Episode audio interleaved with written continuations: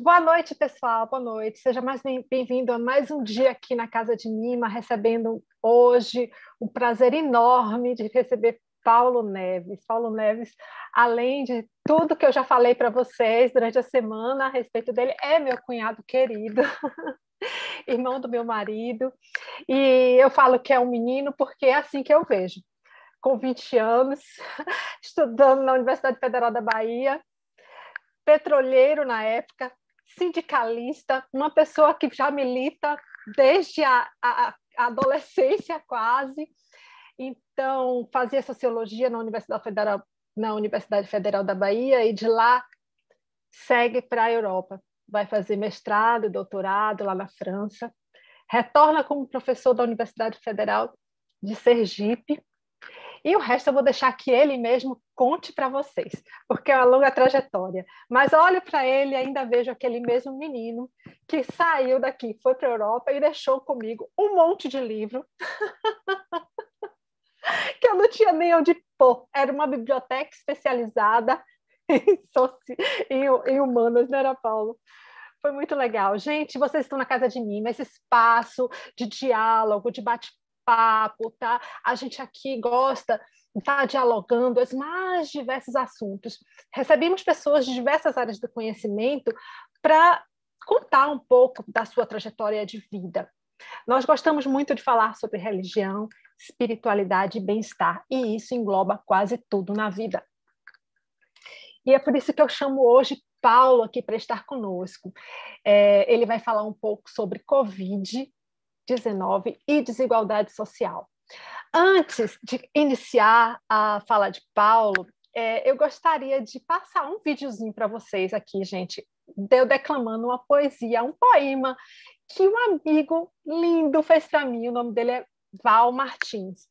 E ele escreveu essa poesia e mandou para mim, e eu falei assim: meu Deus, ele capturou a essência da Casa de Mima. Ele está ali, ó, esse esse queridíssimo Val Martins, que também escreve e, e publica e grava para a gente o Minuto Meditar, que está sempre alimentando lá o nosso podcast. Então, se vocês quiserem ouvir momentos deliciosos de reflexão, de meditação, acessem o podcast Casa de Mima, que está em, em, diversas plataformas. Você pode encontrar no Apple Podcast, Anchor, é, Rádio Public, Deezer, uh, Spotify, enfim.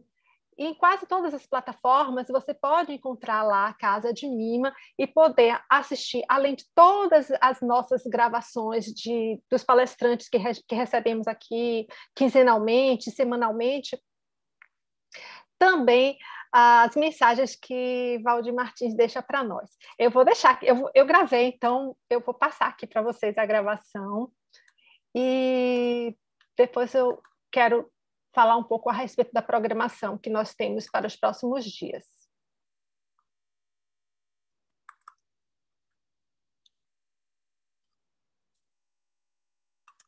A mima da casa braços e fecha os olhos para um longo abraço, escancara o sorriso e chama para a roda. São conversas partilhadas, é dança ritmada, corpos soltos em compasso. Pensar a existência, construir a resistência desse mundo sufocado que precisa respirar. Na casa de mim, escuta, respira, quer ser lugar de. Portas abertas. Entra luz, brisa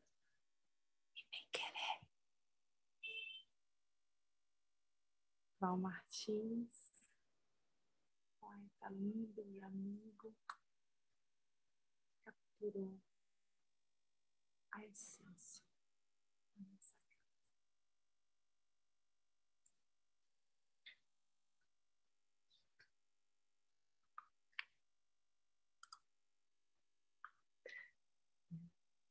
Interrompo o compartilhamento. Bem, foi isso que Val escreveu para nós e eu agradeço demais, Val. Foi muito lindo, muito lindo. Muito obrigada. É, eu quero conversar com vocês um pouquinho a respeito da programação que nós temos esse mês. Uh, essa semana, é, eu gostaria de estar celebrando junto com vocês aqui no YouTube, pelo Zoom, quem puder entrar, a, a Sexta-feira da Paixão. E é o próprio Val Martins que vem conosco, estar conosco, às seis horas da tarde, no horário do pôr do sol, para que a gente possa estar juntos, agradecendo a Deus, pedindo a Deus misericórdia por tudo que temos vivido e, e enfim, celebrando a paixão de Cristo, que nunca foi tão paixão na minha vida como ultimamente. É, na, no sábado, dia 3, nós vamos conversar com Bruno Pitanga. Doutor Bruno Pitanga, ele é neurocientista e vem conversar conosco sobre é, lidar com as emoções, como lidar com as emoções. No dia 10, a gente está recebendo Gisélia Cruz, que vai estar conversando sobre o protagonismo e intelectualidade negra no protestantismo em Salvador.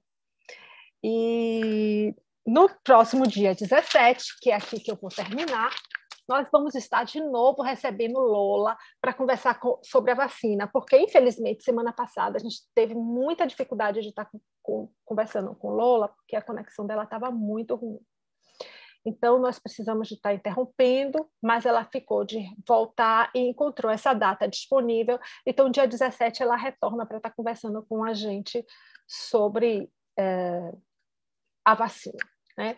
E agora é, eu vou passar a palavra para Paulo Neves, é, para estar conversando conosco ainda sobre Covid-19, que é um assunto que não se esgota, né, Paulo? Parece que não quer se esgotar. Você pode se apresentar, fique à vontade, a casa é sua, é nossa, de todos nós, e obrigado a todos que estão aqui, tantas carinhas lindas que eu estou vendo ali, France, Lio, uh, Rita, ai gente, muito obrigado por vocês terem vindo. Paulo, a palavra é toda sua, meu bem. Seja bem-vindo. Obrigado, Mima. Muito obrigado aí pelo convite, muito obrigado também pelas palavras tão carinhosas. Mima, além de cunhada, é uma grande amiga, uma irmã. Então, é, é um prazer imenso estar aqui. E antes de começar, eu, a gente estava conversando, né, antes da gente começar a gravação, que eu tenho muito respeito pela pela postura, né, tanto a Mima quanto o Luiz Cláudio, né, que para a gente, na família, a gente chama de Buja, mas aqui o nome aparece Luiz Cláudio, né, que é o marido da Mima, é, que é a postura realmente de, de pessoas religiosas que, que têm uma visão de sociedade é, que busca é, integrar, não excluir, que busca é, criar. É, a, a, estávamos conversando com a Dalva Monteiro, e a, a Dalva lembrava isso: né? religião é religare. Né? Eu, é, eu confesso para vocês que eu não tenho muita proximidade com religiões, por razões pessoais, razões de crença, mas eu eu gosto muito de, de quando eu vejo religiosos que têm uma postura que me parece uma postura que é própria de religião. Acho que o, o pouco que eu aprendi, sei lá, das minhas aulas de catecismo lá na, na, na minha infância, dizia um pouco isso, né? Que essas essas religiões, todas elas, elas visam é, criar é, é, vínculos entre as pessoas e, e, e não para excluir. Então, eu acho que a gente está num momento tão duro, na realidade, no Brasil, a gente vai falar sobre um dos aspectos dessa realidade, mas um, outros aspectos que é justamente o fato de que pessoas que, que ocupam cargos e que são, são, são membros de comunidades religiosas que têm uma postura, muitas vezes, que eu acho que são contrárias àquilo que, que os, os fundadores de suas religiões pregaram. Né? Eu acho que isso aí está em todas as, as religiões possíveis. Muito obrigado, Mima. Parabéns aí pela Casa da Mima, parabéns aí pela postura de vocês. Eu acho que vocês têm um papel importantíssimo na sociedade brasileira. Porque eu, que não sou religioso, eu posso falar o que for, ninguém vai me ouvir, mas vocês estão dentro das comunidades, que estão dentro do, do, do mundo religioso, vocês têm uma voz e têm uma. Eu acho que é muito importante que pessoas como vocês usem esse, esse, o fato de vocês serem religiosos para falar para seus irmãos de fé, para seus irmãos de igrejas, que a gente precisa de, se a gente quiser realmente ter um Brasil melhor, a gente precisa ter uma, uma postura menos, menos excludente sobre o que é certo, sobre o que é errado, sobre a vida das pessoas. Bom, gente, é, eu vou falar, a Nima me pediu para falar um pouco sobre coronavírus. Eu não sou especialista no, na temática, eu sou sociólogo de formação, é, e é, eu vou falar um pouco do fenômeno a partir do ponto de vista do sociólogo. Sociólogo, em geral, é muito chato, né? Tem um discurso, gosta de números, gosta de, de explicar a realidade. Eu estou vendo aqui a Franci Rose, estou vendo aqui a Laura, que são o pessoal que, que vem. Eu devia ter feito antropologia e ter me, especializado mais, porque eu acho que a antropologia tem uma linguagem mais, mais, é, mais direta, fala diretamente com as pessoas, enquanto sociólogo é mais, é, bom, é mais, digamos assim, tem uma, um modo de, de encarar o mundo mais é, é, é mais quadrado, digamos assim. Então, eu peço desculpas por antecipação, eu sei que vocês têm visto pessoas aqui. Estou vendo Rita Simone, querida Rita Simone, que é, que é além de, de uma grande amiga, de parceira, já fizemos as pesquisas juntos, foi minha aluna também, então, assim, é um prazer estar aqui e ver vocês é, aqui presentes.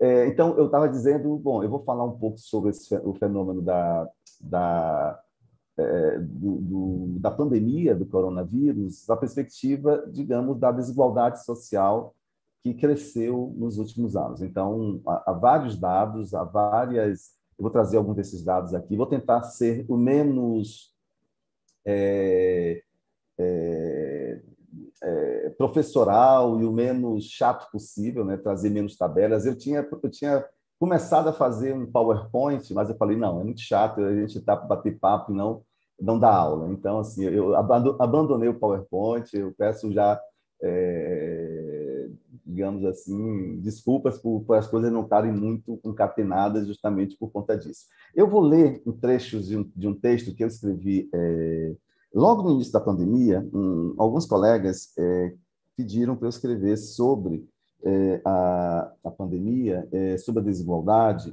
Eu vou ler alguns trechos, eu não vou fazer só leitura, é, então, eu vou fazer a leitura de alguns desses trechos desse texto, vou tentar atualizar alguns dados que eu tinha na época, para que a gente possa é, dialogar e comentar um pouco sobre como a pandemia afeta a vida de todos nós e, sobretudo, como a pandemia tem é, aumentado e ampliado algumas desigualdades nas sociedades, não apenas brasileira, mas na brasileira de uma forma específica e bem ampliada.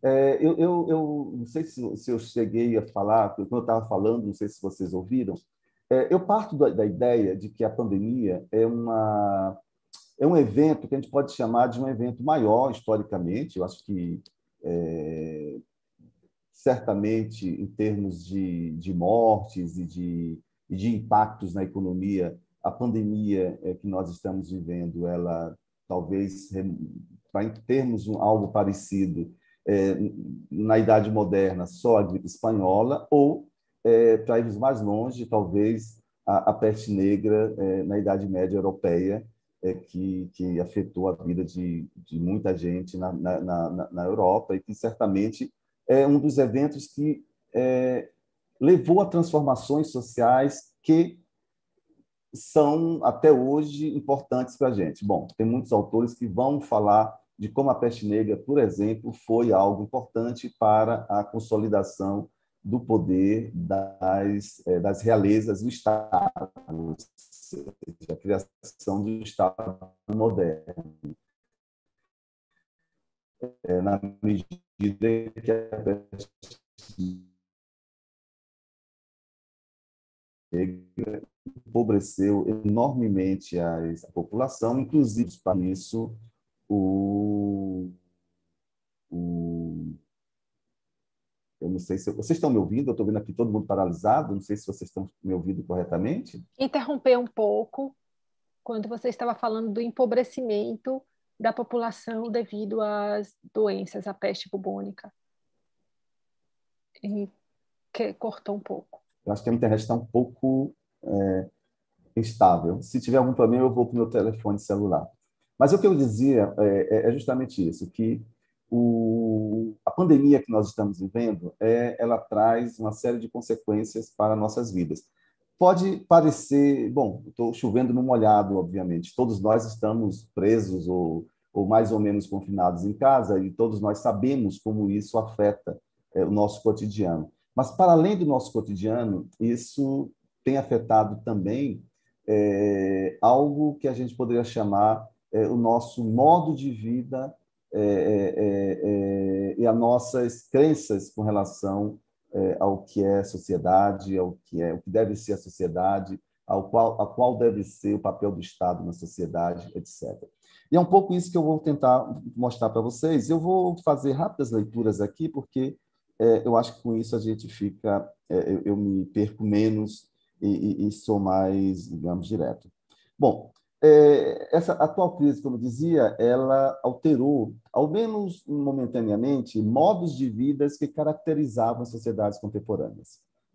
Aquilo que parecia até bem pouco tempo atrás cenas de ficção científica tornou-se realidade com a pandemia do Covid-19. A gente basta ver cenas de cidades é, durante o dia totalmente desertas. Bom, nem sempre, né, como deveria ser, mas as cenas realmente muito fortes. É, com a taxa de transmissão muito maior do que as pandemias anteriores de vírus da mesma família, é, rapidamente boa parte da humanidade teve de conviver com medidas visando o isolamento social, única forma de controlar a expansão geométrica da epidemia antes do aparecimento de vacinas e tratamentos eficazes. Felizmente, as vacinas é, já apareceram, mas mesmo nos países onde a vacinação está mais avançada, estou pensando aqui Estados Unidos, Israel, Chile, etc., é, ainda assim o, o, nível de vacinação ainda é muito, muito baixo em relação à população total e as, as digamos, as regras de, de, de isolamento ainda são importantes. Bom, nossa, nossa época e o nosso estilo de vida, eles são, desde, sei lá, desde o século XX, pelo menos, propícios a, a, a catástrofes e a riscos extremos. É, bombas atômicas, é, a questão da, da ecologia, né, e todo, toda a discussão que nós temos sobre o efeito, digamos, o, o efeito serra, o efeito de, de aquecimento da, da, do planeta, tudo isso mostra que nosso modo de vida é um modo de vida é, que, que, de um certo modo, é, produz catástrofes, produz é, momentos de, é, de, de, paralisia da normalidade. É, e isso, é, eu acho que, inclusive, o pró próprio coronavírus tem sido, por alguns autores, tem sido associado a esse modo de vida. É, é o fato de que nós estamos cada vez mais próximos, porque nós estamos desmatando mais, estamos mais próximos da, de certo, certas espécies, que nós estamos entrando, as espécies animais selvagens, que nós estamos entrando em contato com elas e com isso nós estamos, é, muitas vezes, é, estamos tendo também contato com vírus que eles são portadores, é, que não os afetam, mas que podem nos afetar. É o caso do coronavírus, que, ao que parece, é, tem a ver com o a transmissão através de morcegos na região da China, em algumas regiões da China. É, tudo isso, é, é, é, é a, a, nossa, é, nosso momento atual vai nessa, nesse sentido e alguns autores têm pensado a pandemia como uma mudança histórica que poderia produzir transformações de longo prazo, que seriam transformações é, altamente positivas. É, tem um filósofo, o Byung-Chul Han, eu estou citando o filósofo porque ele é muito midiático e é um filósofo importante atualmente, é um filósofo é, é, coreano, mas é, radicado na Alemanha, e que escreve em alemão e inglês. É, e o Byung-Chul Han tem chamado atenção para o fato de que as mudanças que ocorreram com o vírus pode fazer com que a nossa preocupação com o outro seja maior. Então, todos nós estaríamos no mesmo, no mesmo barco, e com isso haveria a possibilidade de aumentar a solidariedade social durante a pandemia. Ele escreve isso logo no início da pandemia e gerou muita polêmica. É, ele dizia: olha, a pandemia pode trazer como efeito secundário justamente o fato de que a gente pode sair de um modelo em que ele chamava anteriormente um modelo neoliberal, um modelo em que os indivíduos se cobram, é, digamos assim, como os, os responsáveis por seus próprios males, é, para uma sociedade em que a solidariedade poderia é, se ampliar. É, tem outros autores que vão um pouco nessa mesma, nessa mesma linha, é, é, autores que vão chamar atenção para o fato de que talvez a pandemia gera a necessidade de ação do Estado e que isso, para combater os efeitos da pandemia, e que isso poderia levar ao fim é, do que esses autores vão chamar de neoliberalismo, etc. É, eu estou falando tudo isso porque é, eu acho que é, esses autores são todos autores de esquerda, eu acho que eles são muito otimistas. Eu não compartilho muito dessa posição que esses autores têm, é, e, e, vou falar um pouco por quê. Eu acho porque, é, no caso brasileiro, é, o que está acontecendo é um pouco diferente. O que é, essa discussão nos mostra é que, em momentos de pânico e de medo generalizado, a gente pode ver as verdadeiras faces das sociedades para além das máscaras sociais usadas para manter a aparência de normalidade da vida cotidiana. É, nesse sentido, podemos pensar a pandemia do Covid-19 como um elemento que intensifica alguns dos dilemas que caracterizam as sociedades contemporâneas. No caso brasileiro, isso não é diferente, sobretudo no que tange às desigualdades socioculturais, econômicas e políticas que historicamente caracterizam o país, a exemplo das desigualdades étnico-raciais, desigualdades de gênero, etc. Então, o que eu estou querendo chamar a atenção é que, diferente desses autores, é, eu acho que a pandemia ela vem radicalizar aquilo que a sociedade, no seu cotidiano, é, tenta é, é, é, é apagar ou tenta, digamos, tornar menos visível. Eu acho que com as desigualdades isso acontece de forma muito clara. As desigualdades trazem o coronavírus no Brasil, por exemplo, vai nos trazer uma dimensão real é, de como o, a sociedade é, lida com, certa, com certos grupos sociais. É, todo o debate atual, por exemplo, que nós estamos tendo sobre a necessidade de uma ajuda emergencial para a população nas periferias urbanas é, algo que, que nos mostra isso, ou seja, nós estamos vivendo um momento em que o governo atual usou, está usando as necessidades prementes dessa população para negociar com o Congresso reformas que eles consideram importantes.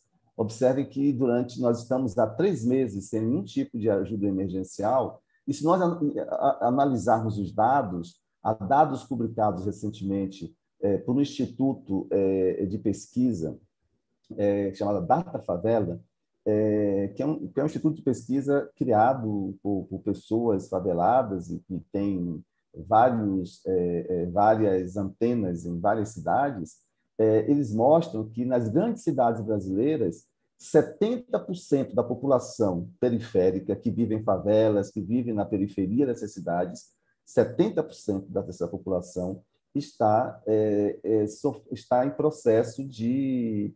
É, eles têm necessidades prementes, inclusive alimentares. Ou seja, eles estão, alguns deles estão passando fome, mas 70% está vivendo com uma renda muito inferior àquelas que eles tinham antes da pandemia. É claro que isso se dá por razões da própria pandemia. A questão é que, é, quando a gente está falando de 70% da população vivendo nessa situação, e a situação é, com a radicalização é, da, da, com a paralisação do. É... Eu acho que está travando, eu estou vendo vocês parados de vez em quando. Não? Vocês estão me ouvindo corretamente? Estamos ouvindo bem, não está parando não, Paulo, também. Okay, desculpa, também. eu estou vendo aqui. É, com a paralisação é necessária, paralisação e o lockdown necessários para manter é, a, o nível de, de contaminação baixo, é, essas pessoas estão sem poder trabalhar, muitas delas estão no mercado informal, etc. Eu quero chamar a atenção é isso, ou seja, o coronavírus, ao invés de é, ampliar a, a, solidariedade, nem sempre amplia. É, muitas vezes ela mostra, é, ela coloca em evidência aspectos da realidade que, durante a vida normal, nem sempre era visível. Eu acho que durante a pandemia isso se torna mais visível. Mas é isso que eu vou falar um pouco sobre, sobre isso que a gente vai falar aqui. Bom, é, tem, tem, uma, tem várias pesquisas que, que, que foram feitas recentemente. É, tem uma pesquisa Datafolha publicada é, na Folha de São Paulo em, logo no início é, é, da pandemia, é, que mostrava, por exemplo, que a crise sanitária provocou a, renda, a redução da renda familiar de 73% da população negra é, e de 60% entre os brancos.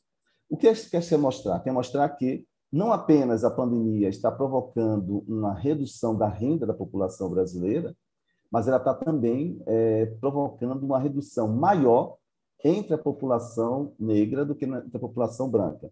Ou seja, as, as desigualdades raciais no Brasil, que vinham diminuindo ao longo dos primeiros das primeiras décadas do século 21, elas após a pandemia elas voltaram a crescer e é, é, é, esse crescimento tem se materializado em várias é, em vários, com vários índices. Um desses índices é justamente a questão da, da renda, é, onde a redução da renda foi brutal é, nas populações periféricas e é, sobretudo entre as, as população periférica negra. É, além disso, é, têm sido grandes as dificuldades dos estratos mais pobres, mais pobres para acessar o auxílio emergencial é, é, estabelecido pelo governo. É, isso já foi, já, já tinha sido algo que era que era visível durante o, a, a, o primeiro auxílio emergencial. Esse primeiro auxílio emergencial, todos nós sabemos, é, ele demorou para ser implantado, né? demorou uns três meses para ser implantado, é, após o início da pandemia. É, e, além disso, é, é, muitas pessoas. É, tem dois fenômenos aí que eu acho interessante para nós analisarmos. muitas pessoas ficaram de fora do auxílio, então, por razões é, inicia, sobretudo nos, nos, meses iniciais, por razões de cadastro, por razões do, do banco de dados do governo, que estava desatualizado.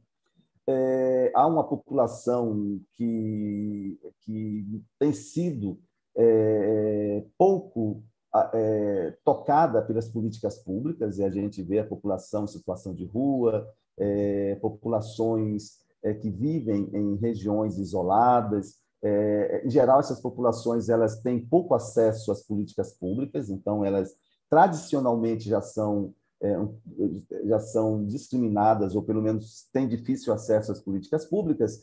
Durante a pandemia isso se amplificou, amplificou e muitas dessas pessoas não tiveram acesso.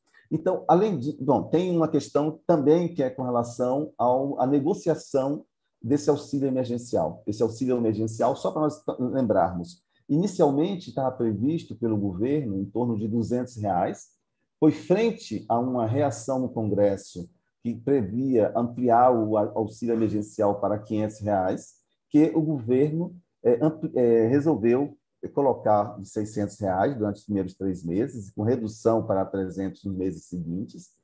É, e isso foi algo difícil de ser negociado, sobretudo com, com o setor da, da economia, né, que que, que resistiu à, à ideia de que é preciso ampliar o déficit para socorrer essas populações, então aí tem uma questão importante. Mas um outro aspecto que eu queria chamar a atenção sobre isso é que, é, segundo o, cadastro do próprio, é, é, do próprio governo, um número importante de pessoas que não teriam direitos a esse auxílio é, pessoas de classe média, é, pessoas ligadas a, a, a políticos, é, um número muito grande de militares, por exemplo. A gente vive um momento em que É, muitas pessoas é, idealizam os militares como se eles fossem mais honestos ou mais cidadãos do que os outros, mas, inclusive, entre os militares houve um número muito grande. É, e o, o, são cerca de 4 bilhões de reais que deveriam ser devolvidos por essas pessoas, né? o governo está tentando recuperá-los, mas chama atenção para o fato de que, é, no Brasil, as políticas públicas voltadas para as populações mais carentes, muitas vezes elas são também vistas como meios de, de burlar o Estado, ou seja, pessoas, mesmo numa situação tão delicada como a da pandemia, há um número grande de pessoas que têm uma renda é, é, que, que lhes permite é, manter é, uma certa qualidade de vida durante a pandemia, mas que foram atrás do, é, do auxílio emergencial. Então, o auxílio emergencial, no primeiro momento, tem essa característica. É, depois do início desse ano, de janeiro para cá, as pessoas não estão recebendo mais auxílio emergencial. E, só para relembrar, o debate sobre a necessidade desse auxílio emergencial durou até a, semana passada, quando Finalmente, o auxílio emergencial foi aprovado há 15 dias atrás e, segundo os cálculos do governo, segundo a projeção do governo, só será pago na semana que vem, ou seja, no início do mês de dia 4 de abril. Ou seja, é, praticamente três meses em que não há nenhum tipo de apoio para a, as populações mais carentes. Esse é um aspecto da realidade da, da desigualdade brasileira, que eu vou citar alguns números aqui, mas há uma questão política é, fundamental, é que a, a, as elites brasileiras, ou a, classe dirigente brasileira, é, vê muitas vezes as políticas sociais como, digamos, como uma esmola ou como algo que vai trazer um custo para o Estado e para a sociedade que deve ser evitado. É, isso em nome de uma, de uma certa é, ideologia econômica, que alguns vão chamar de neoliberalismo, de liberalismo pura e simplesmente.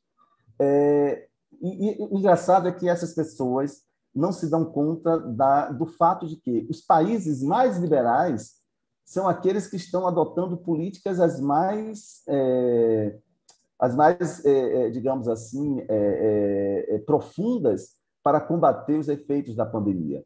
Os Estados Unidos, depois, não só do Biden, já prometeu é, um trilhão de dólares é, para, mais de um trilhão de dólares para injeção na economia, é, isso significava tanto aporte para as empresas, como também para os trabalhadores, e muitos trabalhadores vão receber cheques de 2, 3, 4 mil dólares, a depender da renda, é, mas mesmo alguém como o, o, o presidente anterior dos Estados Unidos, né, que todos nós sabemos era alguém que, que não tinha muita simpatia pelas classes populares, mesmo esse presidente já tinha implantado políticas é, extremamente importantes para que as pessoas possam ficar em casa. Muitos perderam emprego, muitas empresas fecharam. Nós temos um, um crescimento é, a nível mundial, o crescimento da pobreza é, e das desigualdades tem, tem aumentado, ou seja, a, a, renda do trabalho a nível mundial, no caso brasileiro, a renda do trabalho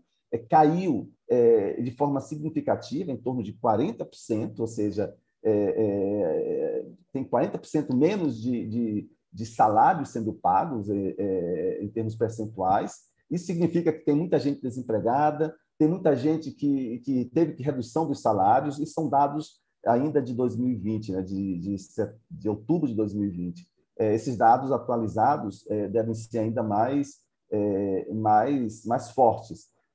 E, e, nós temos, portanto, a necessidade de implantar políticas sociais para que essas pessoas possam conviver e possam reagir, digamos, a uma, essa situação emergencial. Nós temos uma, uma situação em que precisamos ficar em casa, isso reduziu enormemente a, a, a, circulação, não só das pessoas, mas também de recursos, porque as pessoas antes nós saíamos, comprávamos mais, gastávamos mais, então é, muitos restaurantes estão fechando, é, as pessoas que vivem do comércio ambulante têm poucos clientes, os, os, as empresas reduziram a sua produção, e isso, obviamente, tem um custo. A questão é: esse custo precisa ser, é, de alguma forma, para evitar que uma parte da população sofra privações, como está acontecendo no Brasil. O Brasil é, tem uma campanha na, na imprensa é, sobre a fome no Brasil. O Brasil é, é um país que havia é, é, erradicado a fome até meados dos anos, até 2015, 2016. A partir de então, a partir da crise econômica e das mudanças políticas que ocorreram posteriormente, a fome está voltando ao Brasil. Durante a pandemia, a fome é um elemento importante do cotidiano de muita gente. É, os dados da, da, da, da data, data favela falam de, de 70% da população que está com algum grau de, de, de, de de, de, de digamos, de, de, fragilidade com relação à, à, à, alimentação e a outras, outros, é, outros gastos necessários. É, a gente não tem ainda pesquisas para mensurar quantas pessoas de fato estão passando fome, mas os dados que nós temos falam de muita gente que está é, sofrendo é, é, digamos, tem, tendo dificuldades de levar alimentos para casa. As campanhas é, que estão ocorrendo para que essas, essas populações possam ter alimentos, elas são muito, muito úteis e importantes. Há uma solidariedade em alguns setores da sociedade, mas certamente é, isso é uma questão que apenas políticas públicas serão capazes de é, lutar contra é, a questão da fome é, é fundamental. É, eu não sei se a ajuda emergencial que o governo é, vai implementar a partir do mês que vem, de apenas 300 reais, vai resolver a questão. É, talvez tivéssemos que ter um, um, aporte maior de recursos para lutar contra a fome. Ou seja, é uma questão fundamental. Nós não vamos conseguir combater a é, a pandemia sem que essa questão esteja resolvida, na medida em que as populações não podem sair de casa. É, em, alguns, em alguns locais, o, as crianças é, estão indo para as escolas sem ter aula, apenas para ter alimentação. É, ou pelo menos os pais estão trazendo para casa os é, alimentos é, correspondentes ao que seria a alimentação da, da merenda escolar. Então, nós estamos, estamos realmente vivendo um momento difícil. É, e essa, é, isso eu acho que, que é algo que as políticas públicas necessitariam ser mais bem pensadas para combater esse momento. De todo modo, no Brasil, a gente tem uma, uma certa seletividade perversa é, do modo como a sociedade se estrutura. É, nós temos é, uma é, a questão das políticas voltadas para essas populações mais carentes é uma delas, mas não apenas. Né? Há indícios é, de que a, as mortes é, por coronavírus eles são maiores, elas são maiores, perdão, na população periférica e, sobretudo, na população negra. É, os dados é, que eu tenho, são dados é, do final de 2020, falam é, que é, as mortes nessa população ela é, é cerca de, é, de 70% contra 50% é, da população branca, em termos percentuais, ou seja, é, na verdade tentando mostrar quanto a taxa de, de mortalidade por áreas geográficas das cidades. e Pensando nesse fato, a gente pode pensar como é, a pandemia radicaliza algumas questões da sociedade.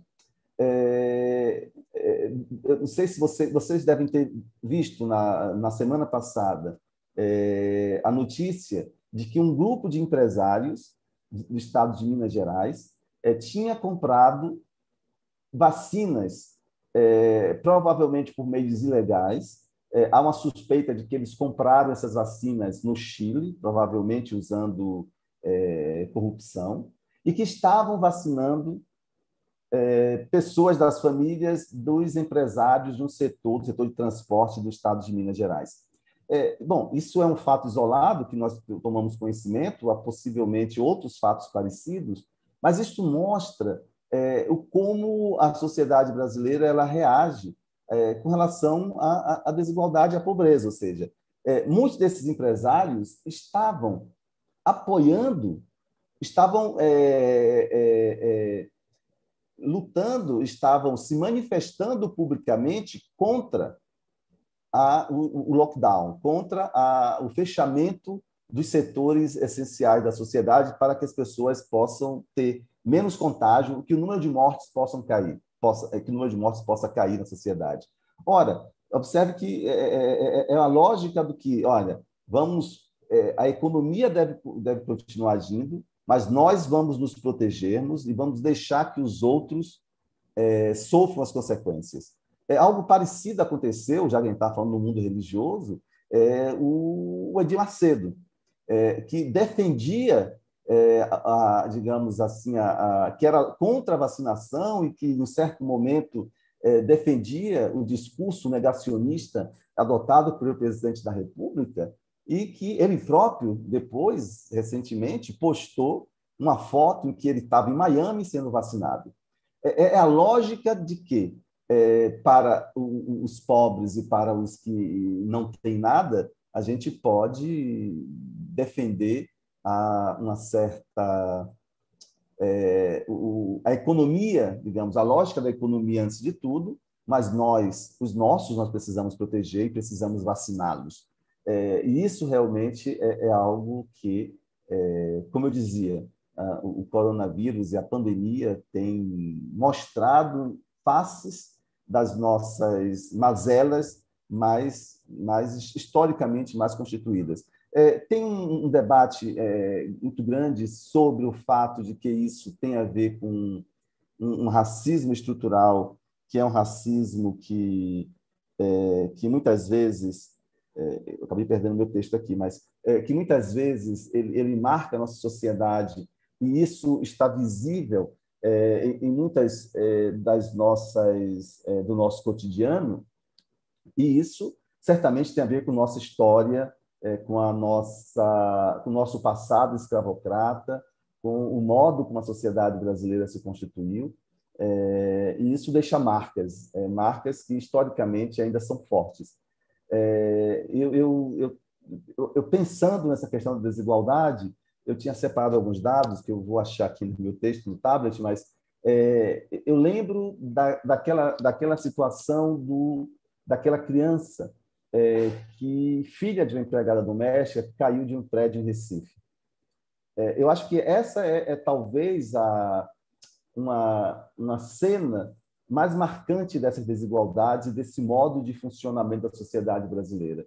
Só para relembrar a história, é, é, uma mãe é, diari, uma mãe não é nem diarista, ela era empregada doméstica de uma família de classe média alta na, na cidade do Recife. É, a, a, ela não durante a pandemia ela era obrigada, digamos assim, ou não houve é, redução da carga horária dessa dessa doméstica. É, e o fato de que as creches e que outros escolas e creches estavam fech estão fechadas, estavam algumas continuam fechadas é por conta da pandemia.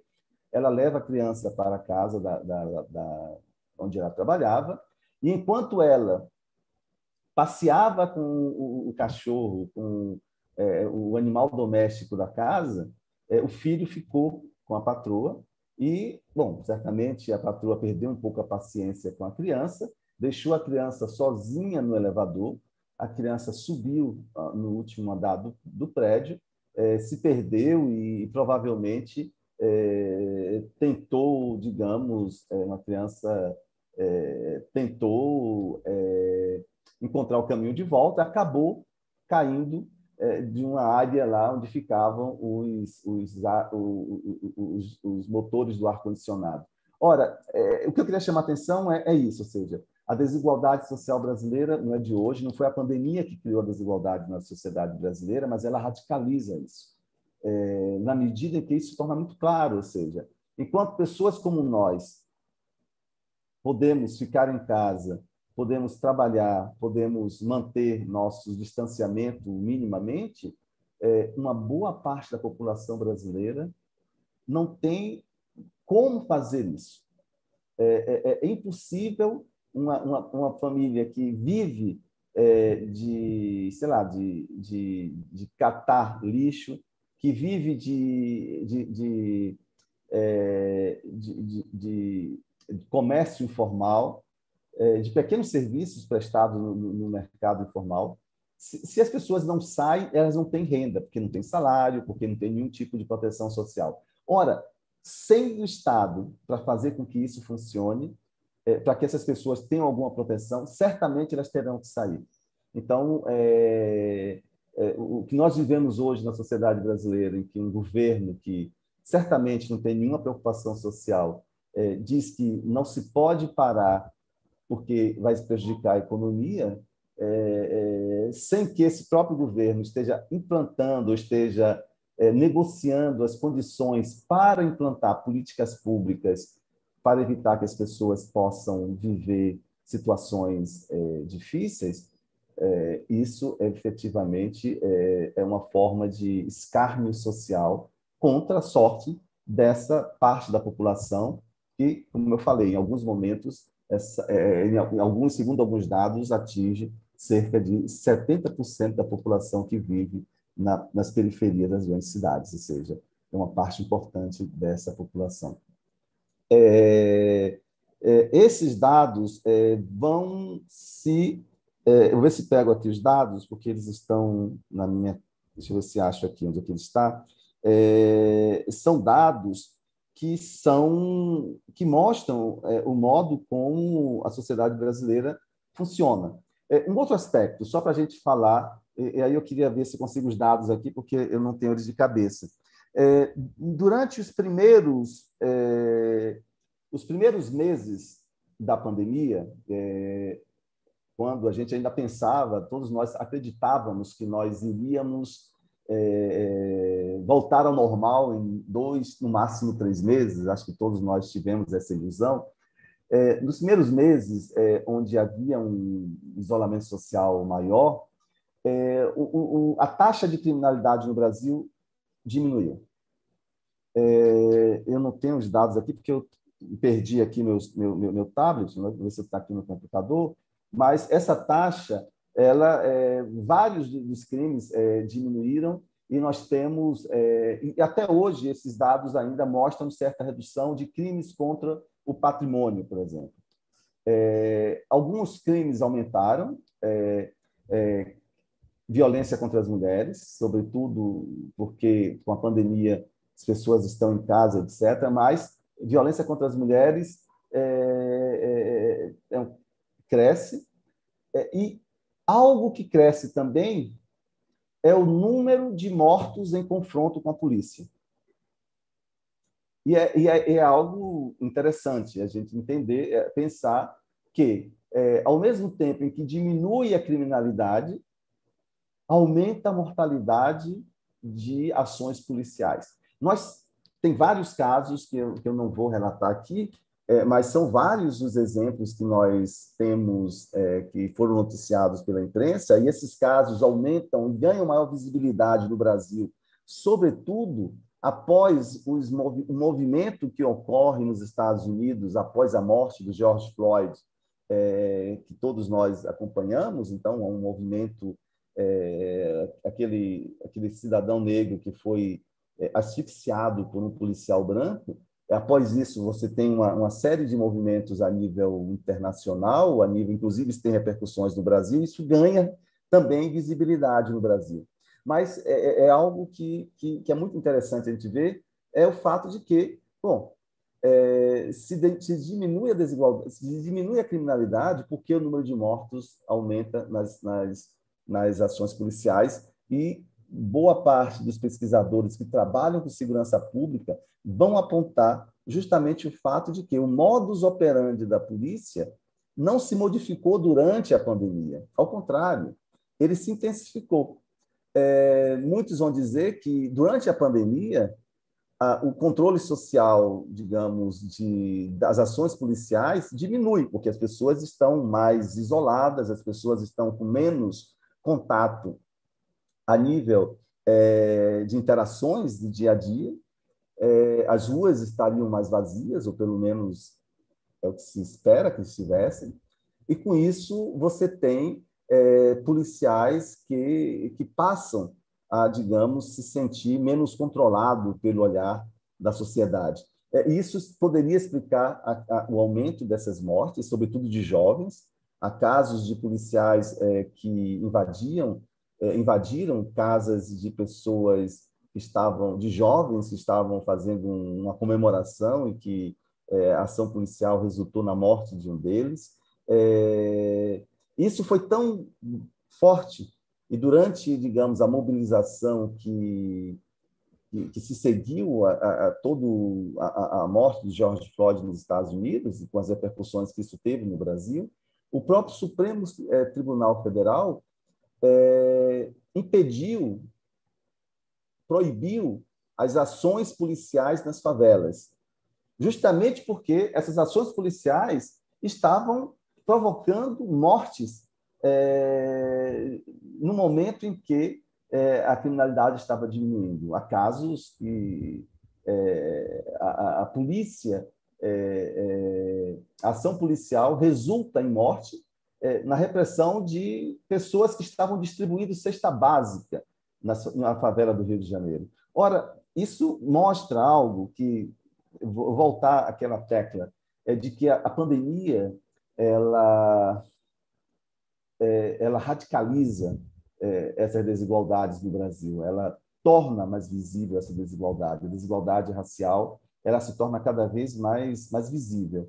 É, se torna algo que é, os, é, os, os é, é, as pessoas, digamos assim, a, a, se tornam mais visíveis para as pessoas que fazem parte dessa sociedade.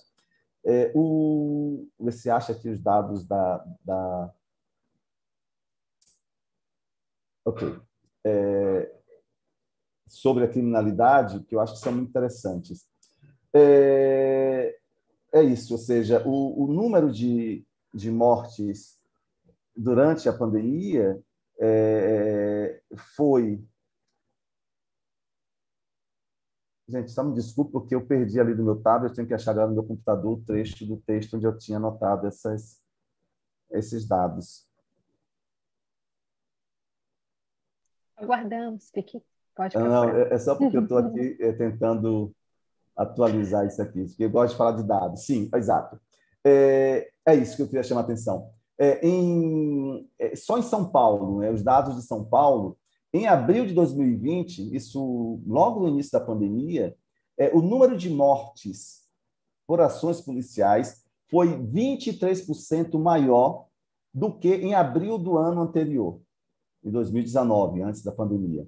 É, é, é, muito, é muito difícil a gente ter dados é, estatísticos sobre o conjunto do país é, no, com relação à segurança pública, porque esses dados, cada secretaria funciona de uma forma, é, é, uma, é uma, digamos assim, todo mundo faz o que quer, é, os estados. Então, comparar os dados é muito interessante, mas os dados do Rio de São Paulo, do Rio de Janeiro e de São Paulo, das duas maiores cidades, mostram um crescimento da violência policial no início da pandemia, que é de 22% no estado de São Paulo, mas que isso chega a 30% no estado do Rio de Janeiro. É, esses dados, eu não tenho dados atualizados sobre isso, mas até o final do ano de 2020, ou seja, até outubro de 2020, os dados iam nesse mesmo sentido, ou seja, o número de mortes em ações policiais havia crescido em relação, em comparação ao mesmo mês do ano passado, que é o critério que se usa, é mês a mês, ou seja, porque cada mês tem uma, uma especificidade. É, o que é mais surpreendente nessa situação é que a violência policial cresce no mesmo momento em que, por conta do isolamento social, outros crimes é, são diminuem. A exemplo dos homicídios, que teve uma queda de 16% em relação a 19, a 2019, crimes contra o patrimônio, que teve uma queda de 64% é, em relação a, a, a 2019. Ora, o que é que isso vai mostrar? Isso mostra que a gente tem, bem arraigada na cultura organizacional das polícias no Brasil, a, é, esse aspecto, digamos, da, de uma ação é, é, de uma ação violenta, de uma, de uma repressão violenta é, contra, é, sobretudo, jovens das periferias e jovens negros. Então, é, que são justamente esses que estão sendo, se a gente pega as estatísticas, boa parte dessas mortes que, que, que, remontam em 2020, o número de mortos foram de, de mortes foi em torno de 5 mil, quase 6 mil mortes em confrontos com a polícia. isso é um número importante dentro do quadro da, de segurança pública no Brasil. Então, se a gente compara esses dados, a gente percebe claramente que existe aí um elemento que, que se reforça com a, a, pandemia é, é, na sociedade brasileira. É, essa questão racial é, é, muito interessante a gente pensar, porque isso ganha uma certa visibilidade durante o, ano de 2020, em grande parte pela mobilização que se seguiu a, a, a essas denúncias de, de ação policial, e esses casos de pandemia, esses casos de, de, de violência policial, eles também são, são visíveis em outras esferas da, da, da vida social. Como eu já falei, é, é a população negra tem maior dificuldade de acesso a, a, de renda, diminuição de renda, diminuição de renda do, da, da, do, dos trabalhadores é, da classe da, da população negra foi de cerca de, de eles tiveram uma redução do trabalho, cerca de 70% de, da, da, redução dessa, da renda proveniente do trabalho, né, dessa, sobretudo nos, nos bairros populares, é, da população negra contra é, 60% da população branca. Ou seja, é, é, é justamente isso que eu quero chamar a atenção. Ou seja, a pandemia não cria as desigualdades, a pandemia radicaliza essas desigualdades ao tornar, ao modificar o modo de funcionamento da sociedade, o que faz com que muita gente se diga, olha, é, é um momento, ao contrário do que alguns autores acreditavam, é o momento em que mais pessoas estão pensando mais em si, é, nos seus, do que do coletivo. É o momento em que a gente tem uma, uma maior, digamos, uma, um crescimento de um certo egoísmo social muito forte na sociedade brasileira, sobretudo em alguns grupos sociais. É, se a gente pensa a questão é, da relação é, com, relação, por exemplo, às, às diaristas e às empregadas domésticas, é, os dados são muito claros, ou seja, é, nós temos um, um, número de diaristas e empregadas domésticas durante os períodos de maior fechamento, é, muito, é, é, é, uma pequena minoria, cerca de 30%, dessas diaristas e empregadas domésticas que mantiveram os seus salários é, é, dentro no período de isolamento, que elas não podiam ir trabalhar. É, mas a grande maioria é, teve seus salários reduzidos ou não ganharam nada porque não iam trabalhar. É, e muitas delas foram, mesmo em situações é, muito precárias, elas foram obrigadas a continuar é, trabalhando para que para manter, digamos assim, é, seus salários e correndo riscos, né? Casos de, de, de, de empregadas domésticas que foram contaminadas com há um, um, caso famoso, né? Que logo no início da pandemia, em que uma uma empregada doméstica foi contaminada por uma patroa que tinha chegado da Europa e que acabou falecendo, é um caso também enigmático. Eu estou citando esses casos enigmáticos é, só para chamar a atenção. É, a desigualdade na sociedade brasileira, que é uma das sociedades mais desiguais é, em termos mundiais, né, se nós pensarmos nos índices que, que, medem essa desigualdade, ela está crescendo com a pandemia.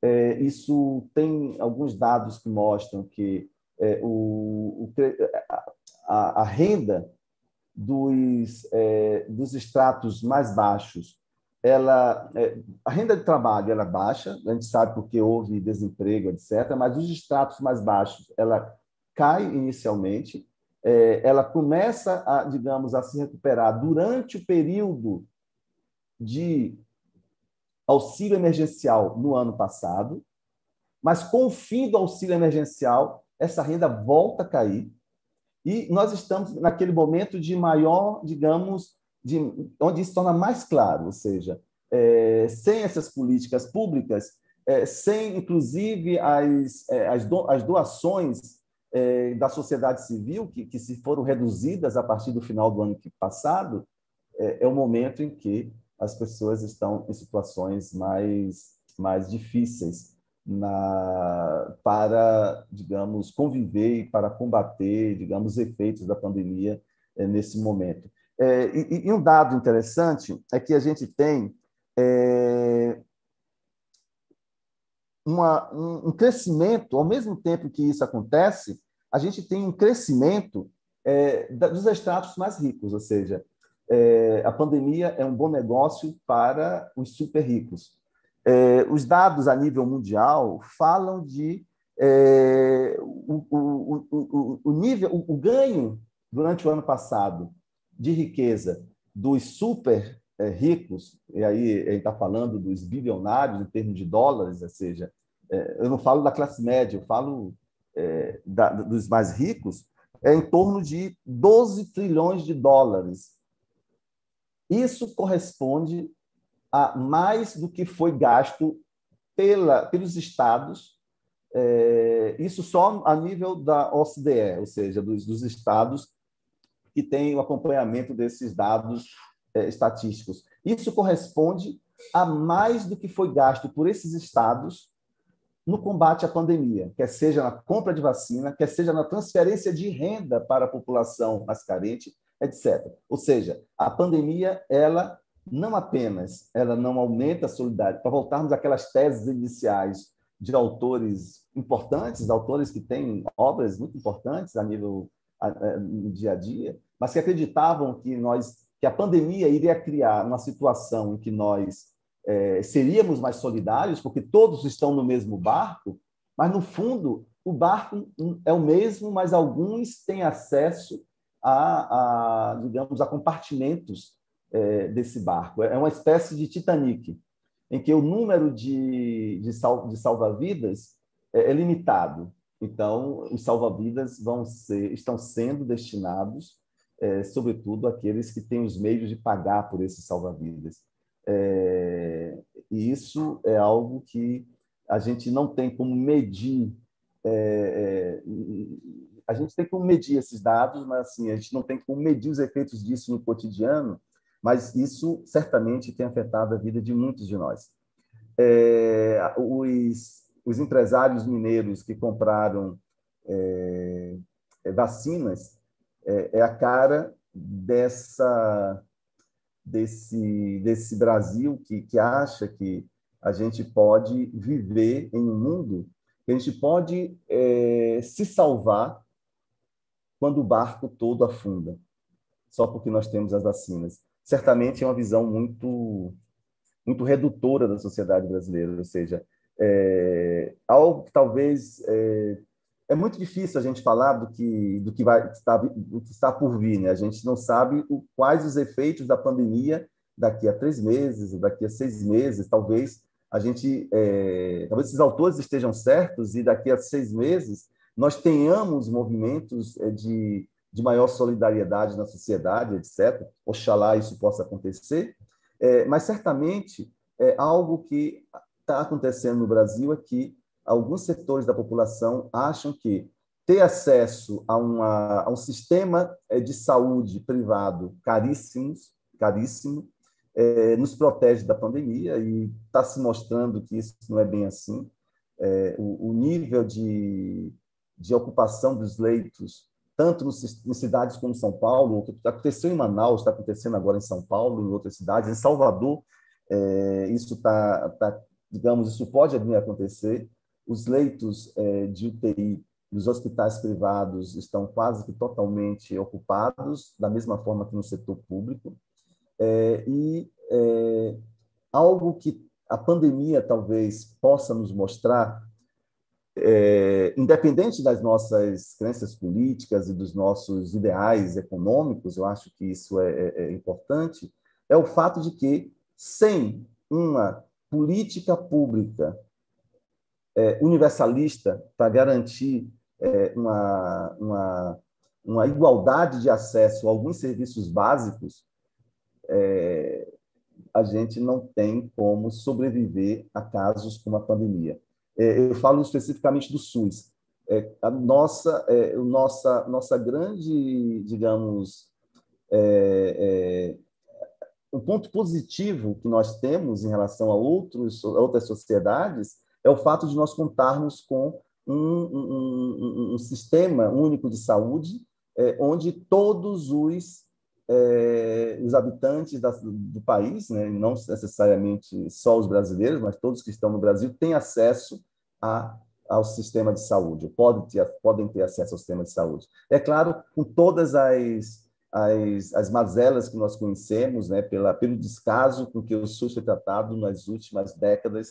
É, essa é uma questão histórica, mas certamente é, o fato de nós termos o SUS é, é o que fez com que, é o que faz com que, o que tem feito com que as desigualdades no acesso à saúde tenha sido menor é, do que é, se poderia prever em um sistema em que, que é um sistema piramidal, ou seja, em que é, os ricos podem pagar é, é hospitais é, hipermodernos, sei lá, o, o Sara Kubitschek, o hospital, sei lá, Hospital do Coração em São Paulo, é, o, hospitais hiper, hiper caros, e os pobres não têm acesso à saúde. Só que durante a pandemia, mesmo isso vem mostrar, olha, é, você pode ter muita grana e morrer é, por falta de acesso a uma UTI.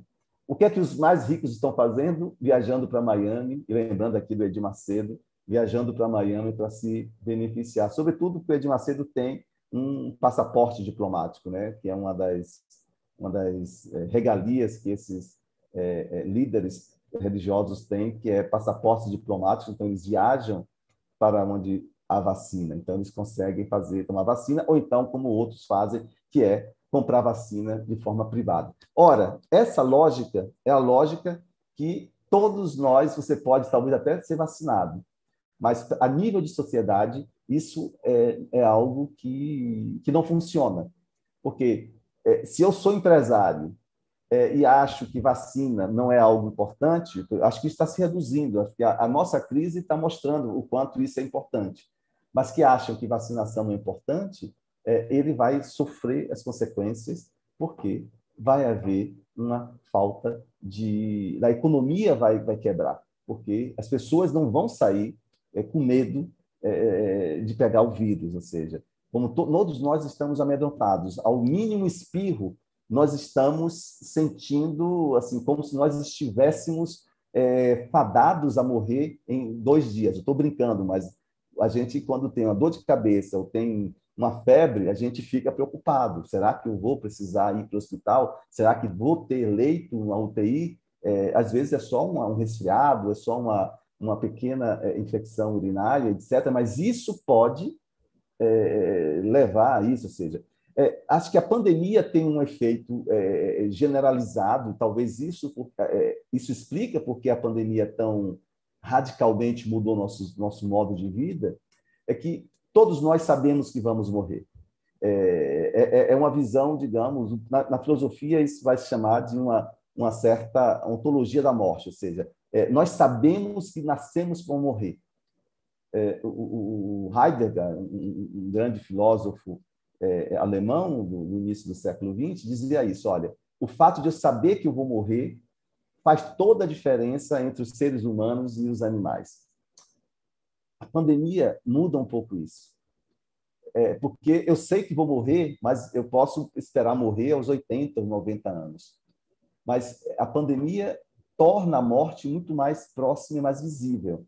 Não só porque nós estamos perdendo os nossos entes queridos, e todos nós aqui certamente temos pessoas de família ou amigos que, que, que, se foram por conta da pandemia, não só porque os entes queridos estão, sim, estão, se, estão sendo vítimas da pandemia, mas porque nós podemos pegar, num simples, numa simples ida ao supermercado, nós podemos pegar um vírus e nós não sabemos, é uma, é, uma, é uma loteria, nós não sabemos como o nosso organismo vai reagir a esse vírus e por isso nós podemos ser vítimas é, sermos as próximas vítimas da, da, da pandemia.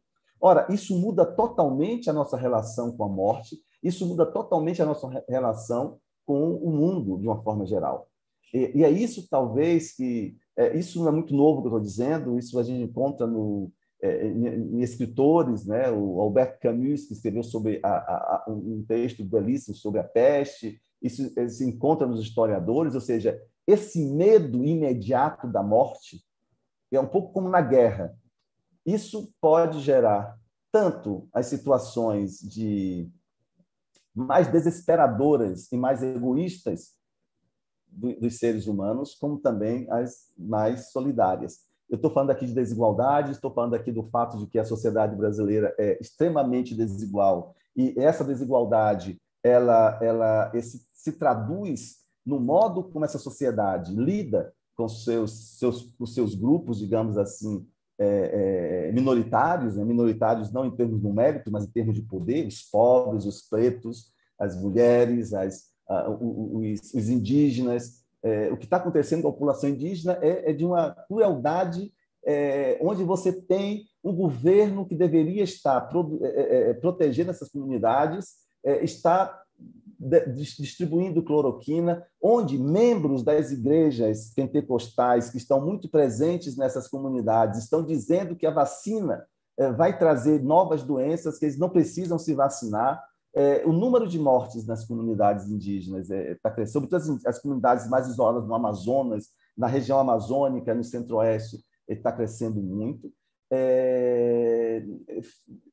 as, as populações quilombolas é, não estavam no plano é, é, prioritário do governo, são populações tão, tão, tão muitas delas tão isoladas quanto as indígenas, não estavam no plano prioritário para serem vacinadas, foi, só recentemente elas foram incluídas nesse plano prioritário, ou seja, a população que, que tem uma maior propensão, porque tem menos, menos, é, menos é, contato sociais com o mundo externo, acabam tendo menos, é, menos é, sendo mais frágeis com relação a esses vírus, novos vírus. É, isso está acontecendo é, agora, ou seja, é, então é, eu estou falando disso, estou insistindo no fato de que a pandemia é, realçou a característica da nossa sociedade, uma sociedade desigual, uma sociedade racista, uma sociedade onde as mulheres, e, os dados mostram, eu não vou eu não vou encontrá-los agora, mas os dados mostram que as mulheres estão tendo uma, diminuição de renda maior do que os homens, sobretudo as mulheres que são chefes de família. Isso explica, obviamente, ou seja, é, isso torna é, é o, trabalho de muitas delas é o trabalho ligado ao trabalho doméstico, e aí a gente vai para uma relação que, que, que, que, diz respeito a, a, como nós lidamos com, com o trabalho doméstico na sociedade brasileira, e isso explica muito das, muitas das desigualdades. Eu estou falando de tudo isso, mas há uma outra coisa também que está acontecendo, é, são as redes de solidariedade, sobretudo nos bairros populares. É, se a gente olha, é, tem, tem mapeado, ou seja, o número de grupos que estão sendo formados de autoajuda nos, nas periferias, nas favelas e nas, é, nas comunidades periféricas é muito grande. Então, você tem, é, já que o Estado isso deveria ser uma, uma, coisa que o Estado deveria estar fazendo: distribuir álcool, distribuir sabão, sabonete, distribuir, é, é, é digamos assim, a, os materiais de higiene necessários para se manter, digamos, para se prevenir o coronavírus, máscaras. É, é, mas já que o Estado não está fazendo isso, você tem uma série de organizações que estão fazendo, desde associações de moradores de alguns bairros até é, grupos ligados a certas igrejas, e aí eu acho que o papel das igrejas tem sido importante nessa, nessas campanhas de solidariedade com essas comunidades, até órgãos ligados a algumas empresas, algumas é, é, que estão fazendo também um papel importante. Eu acho que é, nem sempre na vida social a gente tem o, o claro e o escuro, ou seja, as coisas estão muito, muito é, é, misturadas. A gente tem aspectos é, muito fortes de crescimento da desigualdade na sociedade brasileira, mas temos também esperança. Temos esperanças que, está, que estão vindo, sobretudo, das, das classes mais é, que estão sendo mais que está sendo mais atingi, estão sendo mais atingidas pela, pela, pelos efeitos do coronavírus. Justamente aqueles que não podem ficar em casa, aqueles que não têm acesso à internet para poder fazer o teletrabalho, ou poder fazer aulas, aulas é, ou fazer aulas é, é, é, à distância. É, justamente essas pessoas que estão é, dando uma, uma demonstração de qual caminho para esse país, ou seja, para que nós possamos construir um país mais solidário e com menos desigualdade, ou seja, são essas pessoas que estão se auto se ajudando mutuamente estão preocupadas, pessoas que, que não têm muito o que dar, mas que, do que pouco que, dá, que tem, eles dividem. Ou seja, eu acho que isso pode ser algo é, que, no, que nos leve a uma sociedade mais, mais digna. Só para finalizar, acho que eu já falei demais aqui, é, é mas só para finalizar, eu queria tocar em um ponto que, que, que eu acho que é fundamental para a gente. É, infelizmente, uma sociedade como a nossa, é, muitos de nós de classe média, é, muitas vezes adotamos um ponto de vista daqueles que são os super ricos, aqueles que estão acumulando os 13 trilhões de dólares a nível internacional, a nível mundial. 13 trilhões de dólares é, é mais do que o PIB da China. É, sei lá, três, quatro vezes o PIB brasileiro. É muito dinheiro que está sendo acumulado por esses super ricos durante a pandemia. E, e, eu acho que tem algo que no Brasil é, é, é interessante a gente ver. É, eu acho que o meu perfil não é diferente de muitos do que, das pessoas que eu conheço de classe média, que houve uma, uma certa ascensão social que pode ter sido na, na geração dos nossos pais, na nossa geração, na geração dos nossos avós, de pessoas que vieram de classes populares e ascenderam socialmente e que hoje estão, sei lá, são pessoas que têm emprego, que têm um, um, um diploma universitário e que são é, é, ligados, digamos assim, têm uma renda que pode ter um certo nível de vida. É, e, e, que eu acho que é muito interessante a gente ver que é, em países como o Brasil, isso não é to, em todo lugar que acontece isso, mas sobretudo em países onde as desigualdades são tão grandes quanto o nosso país, há uma, uma certa, um certo descolamento da classe média que se acha super rica. É, e eu acho que esse é um dos pontos que a gente tem que começar a pensar é, enquanto, enquanto cidadãos, né, enquanto pessoas que fazem parte dessa classe média, de que, no fundo, nós somos muito, digamos, nós não temos privilégio. Pode parecer privilégio para o quem não tem nada para comer, ter um emprego é, com uma certa renda, mas certamente temos nada, ou seja, nós dependemos da renda do trabalho. É, e isso eu acho que é, que é fundamental, eu acho que talvez isso explique porque é, o apoio que se tem no Brasil a, a certas políticas neoliberais que dizem, olha, é, é preciso que é, pense no, no, no, constrangimento de, uma, de um programa é, social tão importante quanto é a Bolsa Família, em certos meios eh, de classe média ou em certos grupos sociais. Esse constrangimento vem daquela ideia de que isso é esmola para pobre, nós precisamos é, garantir que essas, nós precisamos é que essas pessoas trabalhem. Se elas trabalharem, elas vão conseguir atingir o resultado. Eu falei aqui é, é, dessa do fato de que nas sociedades neoliberais é, há uma tentativa de penalizar ou de julgar o indivíduo pelos seus próprios fracassos.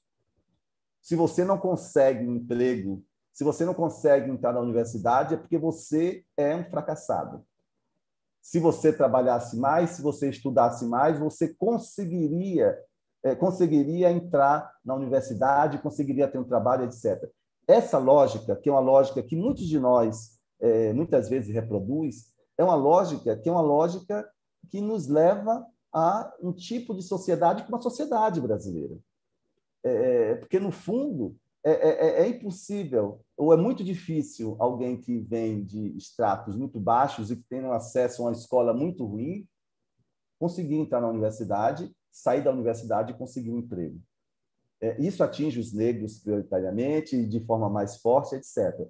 Então, o que eu queria chamar a atenção é para o fato de que, é, independente da crítica que eu fazia àqueles autores, eu acho que eles colocam um ponto fundamental, ou seja, o que a crise sanitária, que é uma crise sanitária que vai marcar nossa geração, que certamente daqui a 100 anos vai ser falada como uma crise, como a gente fala hoje da crise sanitária da gripe espanhola, que atingiu uma, uma infinidade de pessoas, é, talvez essa crise ela, tá, ela possa mostrar que, de fato, esse tipo de sociedade é uma sociedade é, que, se nós não mudarmos essa lógica, é uma sociedade fadada ao fracasso.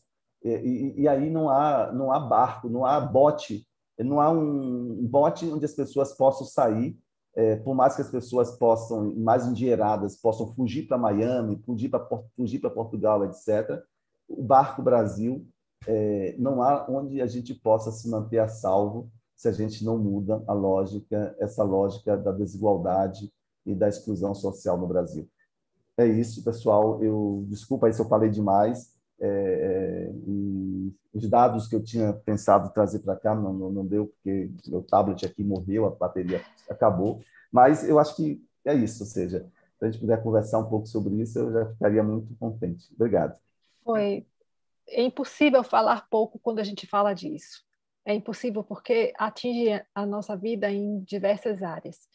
E obrigado, Paulo, pela contribuição. Tem muita pergunta aqui para ti, vários comentários. Buja vai começar a falar ali, mas é, muito obrigada. Eu não esperava que fosse algo rápido, porque não poderia ser. Não poderia ser. A gente poderia continuar aqui falando muito mais, por sinal. Eu vou passar para a Buja. Buja, tem as perguntas, por favor. É um, muito, muito boa essa palestra, Paulo. Parabéns. É, temos algumas perguntas aqui do YouTube e o pessoal que está do Zoom também. A Franci Rose fez um comentário, Laura também quer fazer uma pergunta. Eu vou começar com as perguntas do YouTube, Paulo, vou fazer e depois passar para o pessoal aqui do Zoom. As perguntas, vou fazer um bloco aqui de quatro, cinco perguntas que já tem. Eu tenho vários elogios e perguntas para você. É, o Wagner, ele comenta sobre o impacto nessa pandemia na favela, né, que você comentasse um pouco. Ele também faz a pergunta: como nomear a transferência de recursos públicos para o setor financeiro via pagamento de juros em contraposição à ausência de auxílio suficiente à população vulnerável na pandemia? Uma outra pergunta também relacionada a isso é do Luiz Neves, ele faz. Foram três meses sem apoio. Será que isso não é uma tática do governo para as pessoas mais carentes não adotarem isolamento social, já que tem sido uma propaganda de contra o isolamento social? Isso seria uma pergunta para você, pessoal. A outra tem também uma questão em relação, você falou sobre o racismo estrutural, que é, com a falta de leito nos estados, os hospitais vão começar a definir critérios para a escolha de pacientes dos seus leitos. Na sua opinião, o racismo estrutural no Brasil pode influenciar nesta escolha? Então, você, esse bloco, para não ficar muito grande, Paulo, você responde. Depois a gente passa, e aqui no YouTube temos a Rita Simone e Laura querem fazer as perguntas.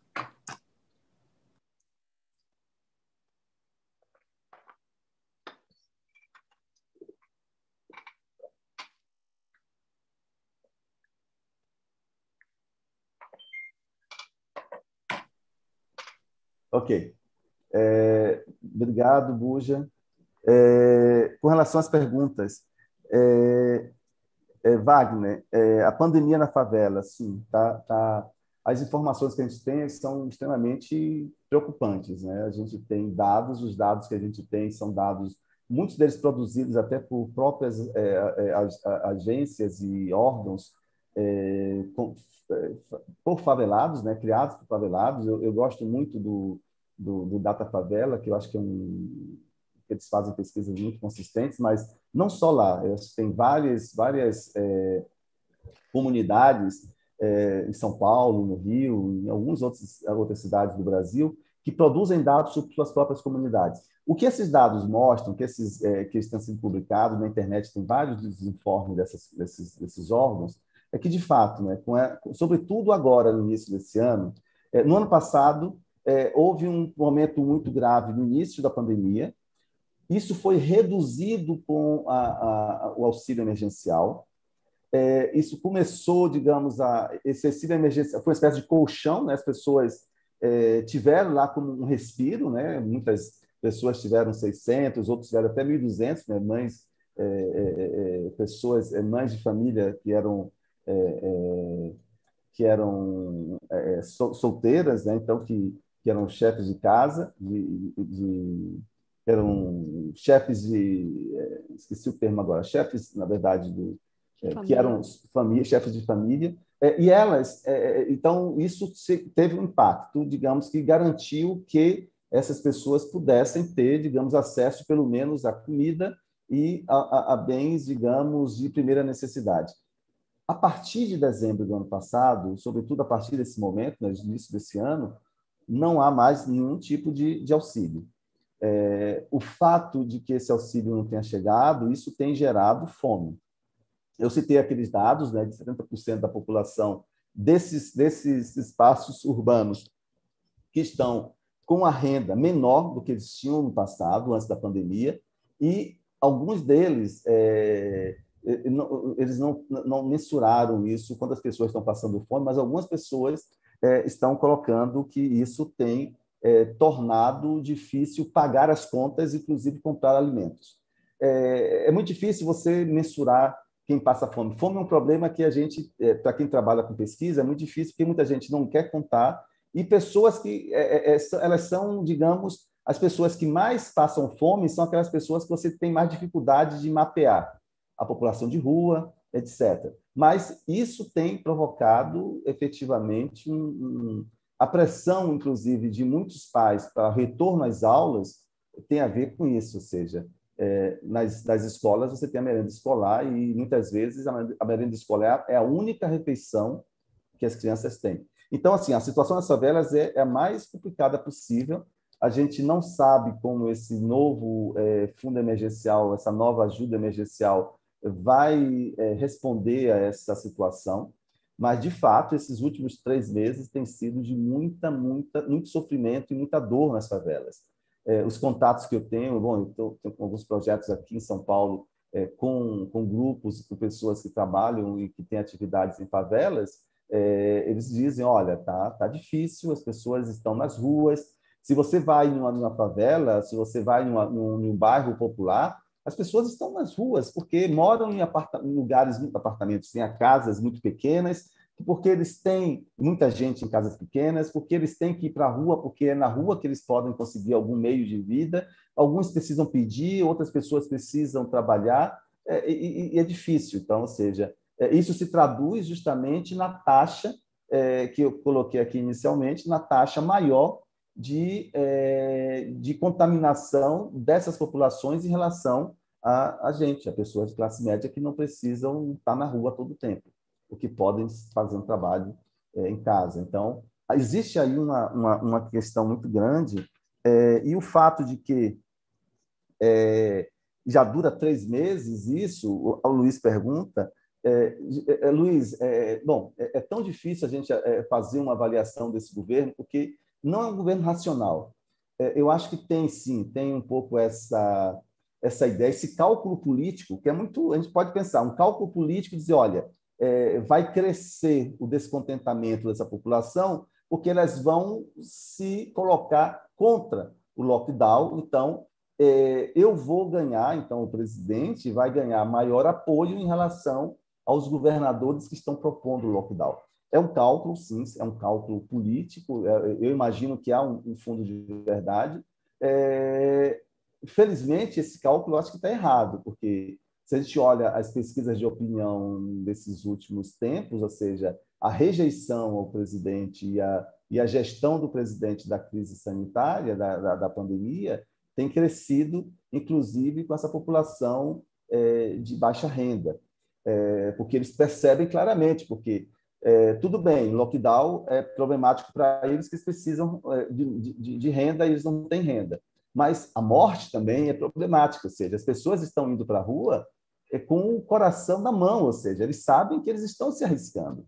É, aquela, aquela coisa de que a, a, o vírus é coisa do diabo, que alguns desses é, pastores mais midiáticos e, a, e, próximos ao centro do poder é, quiseram colocar, isso não pegou, ou seja, as pessoas, ou pelo menos não pegou com todo mundo.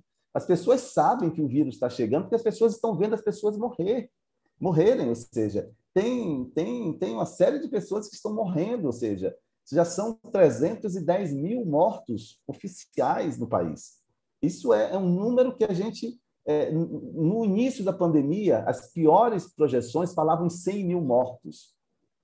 Já são 300 mil mortos e esses números não vão ficar aí. A gente sabe que vai chegar a 500 mil mortos, porque não vai ter vacina para todo mundo e a gente sabe que nesse ritmo que está, que as coisas estão, esse número talvez passe de 500 mil mortos. Meio milhão de pessoas vão morrer nesse país, é, certamente vão morrer. Não é, não é, não é uma, uma sabe, um, um, é, é todos os cientistas, os epidemiólogos é, estão falando, as pessoas que trabalham com, essa, com essas pesquisas estão falando, olha, nesse ritmo, a gente não vai conseguir baixar essa curva tão cedo e vai chegar sim, vai chegar daqui a pouco a 400 mil e talvez chegue a 500 mil.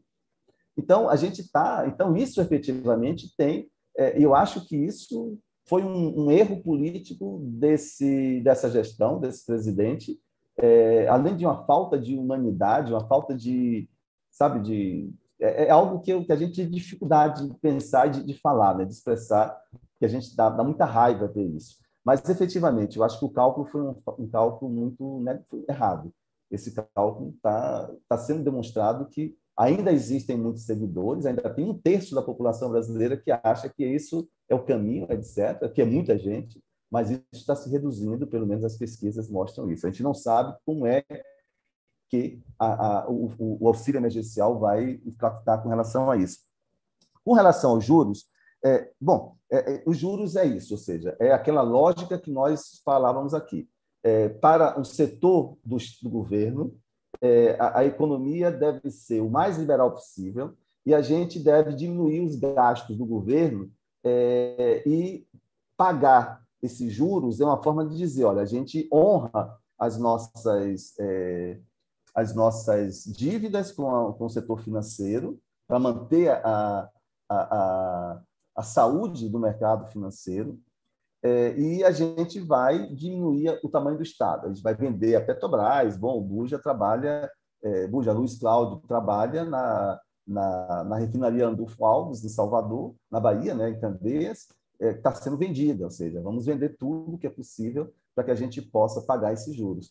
Efetivamente, esse grupo que está no controle da economia, o Paulo Guedes, ele foi vacinado ontem é, o Paulo Guedes, no início, ele até tentou aderir ao, ao, Bolsonaro, mas desde um certo momento ele, ele viu que para a economia a vacina é importante. É, mas o Paulo Guedes ele, ele tem uma visão é, de sociedade desse tipo que eu falava, ou seja, sociedade que é possível ter uma sociedade é, é, onde cada um cuide de sua vida é, e o Estado cuide o menos possível da vida de todos. Então, cada um que faça o seu plano de, de, aposentadoria, cada um que pague o seu plano de saúde, e com isso você tem acesso às políticas, às, a, a, a, essas, é, a, essas políticas. Você tem que pagar as suas as escolas, etc. Obviamente que esse tipo de política é uma política que não, não produz uma sociedade mais igualitária. É, e, e, essa é uma lógica muito perversa, porque é, mesmo essas pessoas que muitos deles, o Paulo Guedes estudou em Chicago, é, existe uma escola econômica neoliberal muito forte, que é chamada a Escola de Chicago, tem razão pelo fato de que muitos dos economistas que, que fundaram essa escola eram professores lá. É, mesmo nos países onde essas escolas foram criadas, estou pensando nos Estados Unidos, estou pensando na Europa, na Inglaterra, onde a Thatcher teve também um papel muito forte nesse sentido, esses países dão conta do seguinte: olha, a gente precisa ter um, um sistema de saúde, a gente precisa ter uma política pública que sirva de colchão, que possa ajudar as pessoas a superar suas dificuldades, não só na pandemia, mas além dela. Então, isso está acontecendo em vários países, e no Brasil, bom, os nossos governantes acho que não se dão conta disso. e a política de juros. Os juros tendem a aumentar, inclusive, a partir de agora, é, vai um pouco nessa direção. Com relação ao racismo estrutural, é, é, é eu não anotei aqui o nome da pessoa, mas o fato, o racismo estrutural é, é algo que é, que é que marca, ou seja, é aquele racismo que não precisa se dizer racista para ser utilizado, ou seja, é, é, porque a população negra está na, nas periferias, a gente pode dizer que as políticas sociais que não chegam lá, elas participam desse racismo estrutural, sem que nenhum governante possa dizer que ele é racista, que ele apoia as teses do Hitler, embora nesse governo a gente tem pessoas que são supremacistas brancas. É, um, um, membro do governo é, reproduziu durante uma, uma, uma live é, no Senado uma, um, um gesto eu não vou nem reproduzir aqui, mas é um gesto que é o gesto tipo dos supremacistas brancos americanos, ou seja, tem pessoas racistas nesse governo. Isso é algo que é muito claro, é, é só ler o que eles escrevem. Mas é, o racismo estrutural, não, não, você não precisa dizer que é racista. Ele se reproduz por si próprio. Muitas vezes, pessoas antirracistas praticam o racismo. Se isso vai ser é, algo que pode ter um impacto na é, nos critérios para a escolha dos pacientes que vão ter acesso ou não, sim, isso pode acontecer.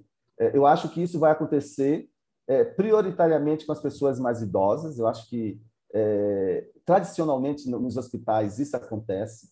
É, quem trabalha com, com, com, saúde tem demonstrado isso. Quando você tem recursos é, escassos, os médicos fazem um cálculo do mais novo e do mais velho mas também a questão de recursos materiais. Então, os mais ricos aí vão ter como, sabe, como burlar esse, essa, essa raridade do, dos leitos é, e provavelmente, sim, os mais ricos vão conseguir burlar. E quem são os mais pobres? Os mais pobres são também os negros. Então, a população mais pobre, a pessoa mais idosa, provavelmente, se isso vier a acontecer, ainda não está acontecendo, mas se essa crise se radicalizar, vai acontecer sem nenhuma dúvida, porque você tem 100 leitos, você tem 500 doentes, você vai, isso os médicos vão dizer, olha, isso é inevitável, você vai escolher os 100 que vão ter maiores chances de sobrevida. E isso vai acontecer. São as pessoas com menos comorbidades, isso nos critérios médicos, são as pessoas com menos comorbidade, com menos, é, é, é, com mais, digamos, mais jovens, né? portanto, com mais é, é, possibilidade de sobreviver. Olha, os idosos, os mais pobres, aqueles que têm mais comorbidade são também os mais pobres. Observe que tudo isso pode efetivamente é, funcionar como reforço desse racismo estrutural. Você tem toda a razão. Obrigado, Paulo, pelas respostas. Aqui agora a rodada dentro do é, do Zoom tem é, Laura e está escrita, e a Rita Simone. Rita abriu a, a tela primeiro. Você quer começar, Rita?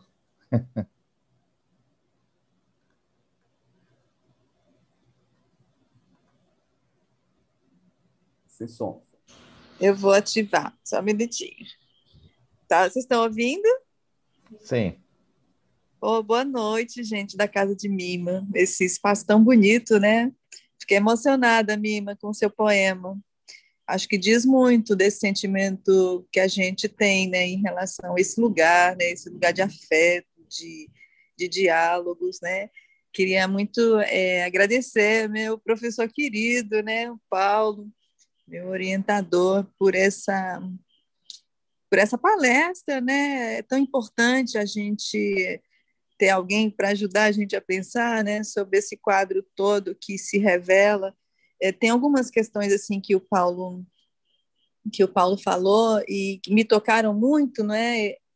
é, é o Paulo sabe, é, a gente é ligado a um, a um, grupo que estuda segurança alimentar lá no Canadá. Semana passada a gente teve uma reunião justamente para discutir algumas questões. É, é, o, o que o Paulo traz dessa realidade, por exemplo, da segurança pública, né? A gente vê também em relação aos dados em relação à segurança alimentar e nutricional aqui no nosso país, né? É, tem uma, um fato, essa questão da merenda, o Paulo falou, muitas crianças estão indo para as escolas é, principalmente para ter acesso à alimentação, né, que é a merenda. E, infelizmente, Paulo, existe agora um movimento né, no governo federal para é, acabar, não é, para minimizar o Programa Nacional de Alimentação Escolar, que é o PENAI. Então, a gente está tentando né, é, fortalecer é, um documento para que o PENAI não seja extinto, né, para que a, a, política continue, porque ela é vital, principalmente é, nesse tempo de pandemia.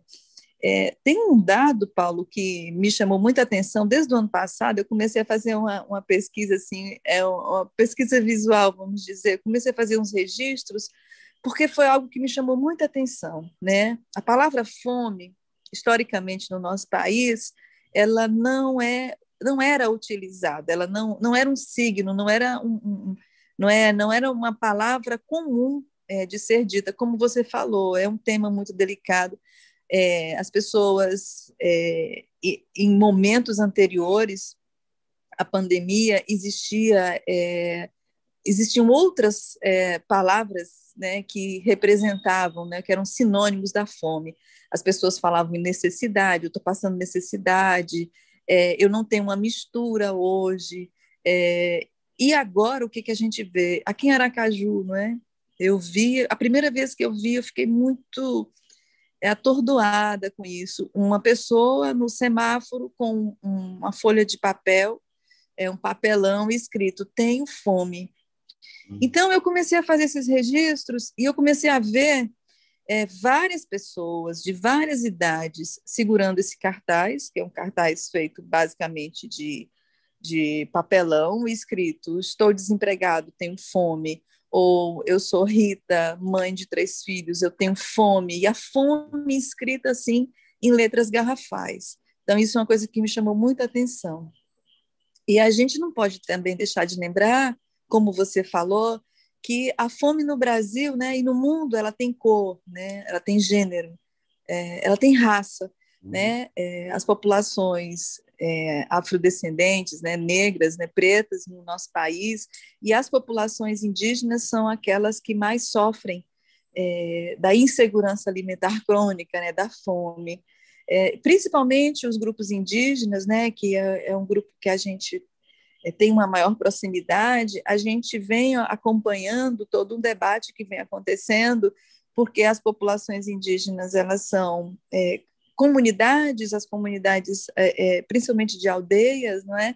Elas têm uma vida centrada na complementariedade, ou seja, às vezes uma casa, em uma casa vivem cinco famílias, né? Na vida comum e a questão da pandemia, ela veio é, é, é para provocar é, uma baixa, né? Uma imunidade, uma baixa nessa imunidade é, é, cultural, que é a forma das pessoas viverem juntas também e de, de estarem sempre trocando, né, de estarem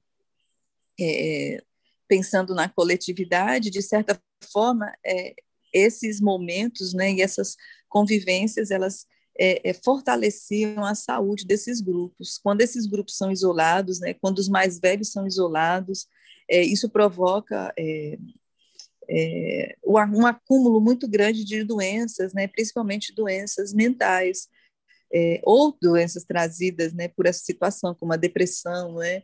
Tem muita gente, uhum. muitos idosos passando por depressão por conta do isolamento.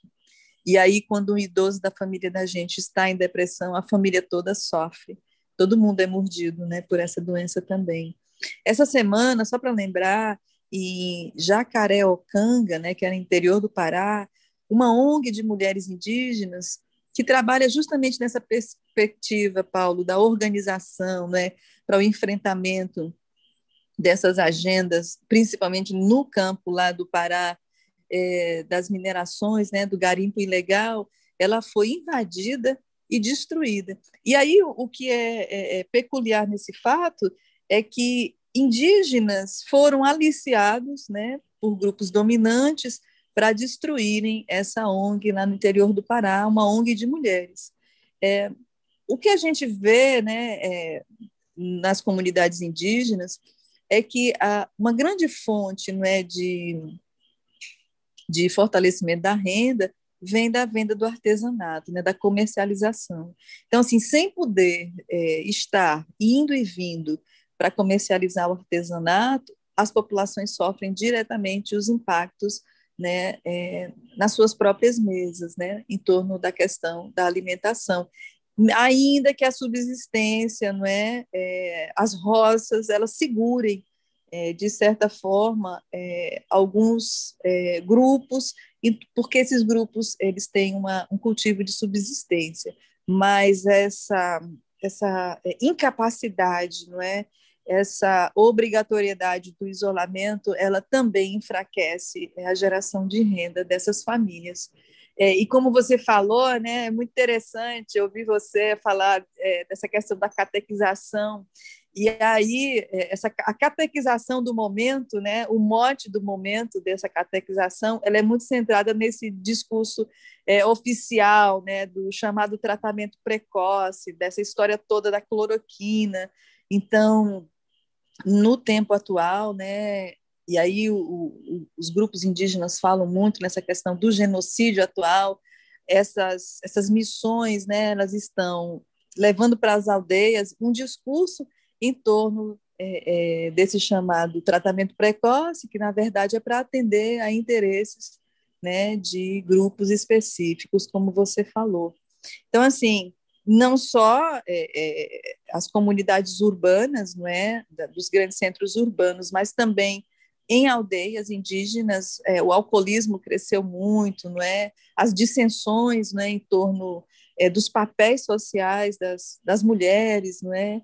Nas aldeias a gente também tem acompanhado bastante é, esses acontecimentos em alguns grupos, principalmente no norte.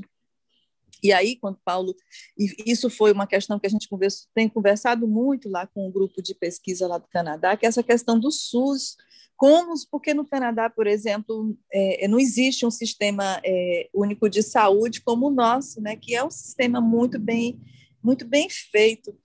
E o SUS realmente tem esse papel crucial, Paulo, como você falou, na provocação dessa igual, dessa equidade, né, dessa equidade social. Deveria ter né? A grande questão é que não existe, né, é, não existem as vacinas, ou seja, o próprio SUS está sendo minado é, por esses interesses, né, que são interesses que a gente vem acompanhando pelos discursos oficiais e, e então o SUS vem sendo muito é, vilipendiado. Por fim, porque isso não é uma pergunta, né? O Paulo ficou me fazendo pensar esse tempo todo. É, ele trouxe um exemplo é, da compra da vacina, né, de alguns grupos é, né, é, aqui no Brasil, colocando em xeque nessa chamada solidariedade que ele, no início do, da, da, palestra, começa a chamar a atenção da gente. Então, essa, essa solidariedade nacional de alguns segmentos que estão no, no topo né, da chamada pirâmide social, elas esse tipo né, de, de contradição pela compra né, é, coloca, é, revela né, o âmago do pensamento histórico e excludente dos grupos específicos, né, das elites nacionais. É, o exemplo do menino Miguel, né, que ele citou no Recife, e o voo mortal que ele deu, acho que atingiu a nós todos, porque é muito simbólico nesse quadro social né, em que nós vivemos. É, de todo modo, Paulo, é, a gente também vem acompanhando essas iniciativas de solidariedade de algumas organizações e tem muitas assim, é, é, muitos grupos que vêm, por exemplo, tem um grupo Solidariedade Vegana, né, que está sendo desenvolvido por um rapaz, pelo João Gordo, né, e pelo Vivi Torrico, né, que são pessoas, como você falou, que vêm é, das periferias, aí no centro de São Paulo. Tem a Casa Chama, que é um projeto que dá suporte para é, pelo menos é, 260 pessoas transgêneros, transexuais e travestis, né, que tem, nesse momento também, a vulnerabilidade extremamente agravada. É, tem o pessoal da Uniafro Brasil, né, que criou uma campanha para dar apoio permanente a famílias negras e periféricas de São Paulo e do Rio. É, tem também a PIB oficial, né, que é o Plano de Emergência Indígena, criado pela Articulação dos Povos Indígenas do Brasil. É, nós temos também as Mães da, da, Favela, que é organizado pela Central Única das Favelas, que auxilia as mães periféricas. Tem a Casa de Acolhida de Jovens LGBT expulsos de casa pela família, agora durante a pandemia.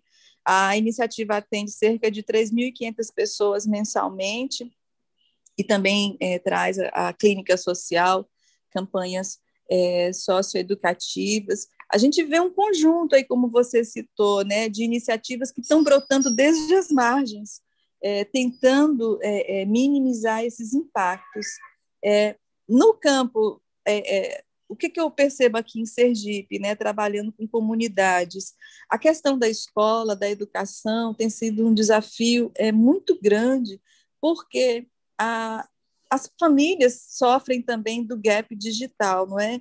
Muitas comunidades, por exemplo, de Indiaroba, onde a gente está acompanhando o trabalho lá da educação, as famílias só têm um celular em casa que serve para toda a família, né? E tem um problema muito sério também dos créditos, né? Dos dados, as pessoas não têm acesso à internet.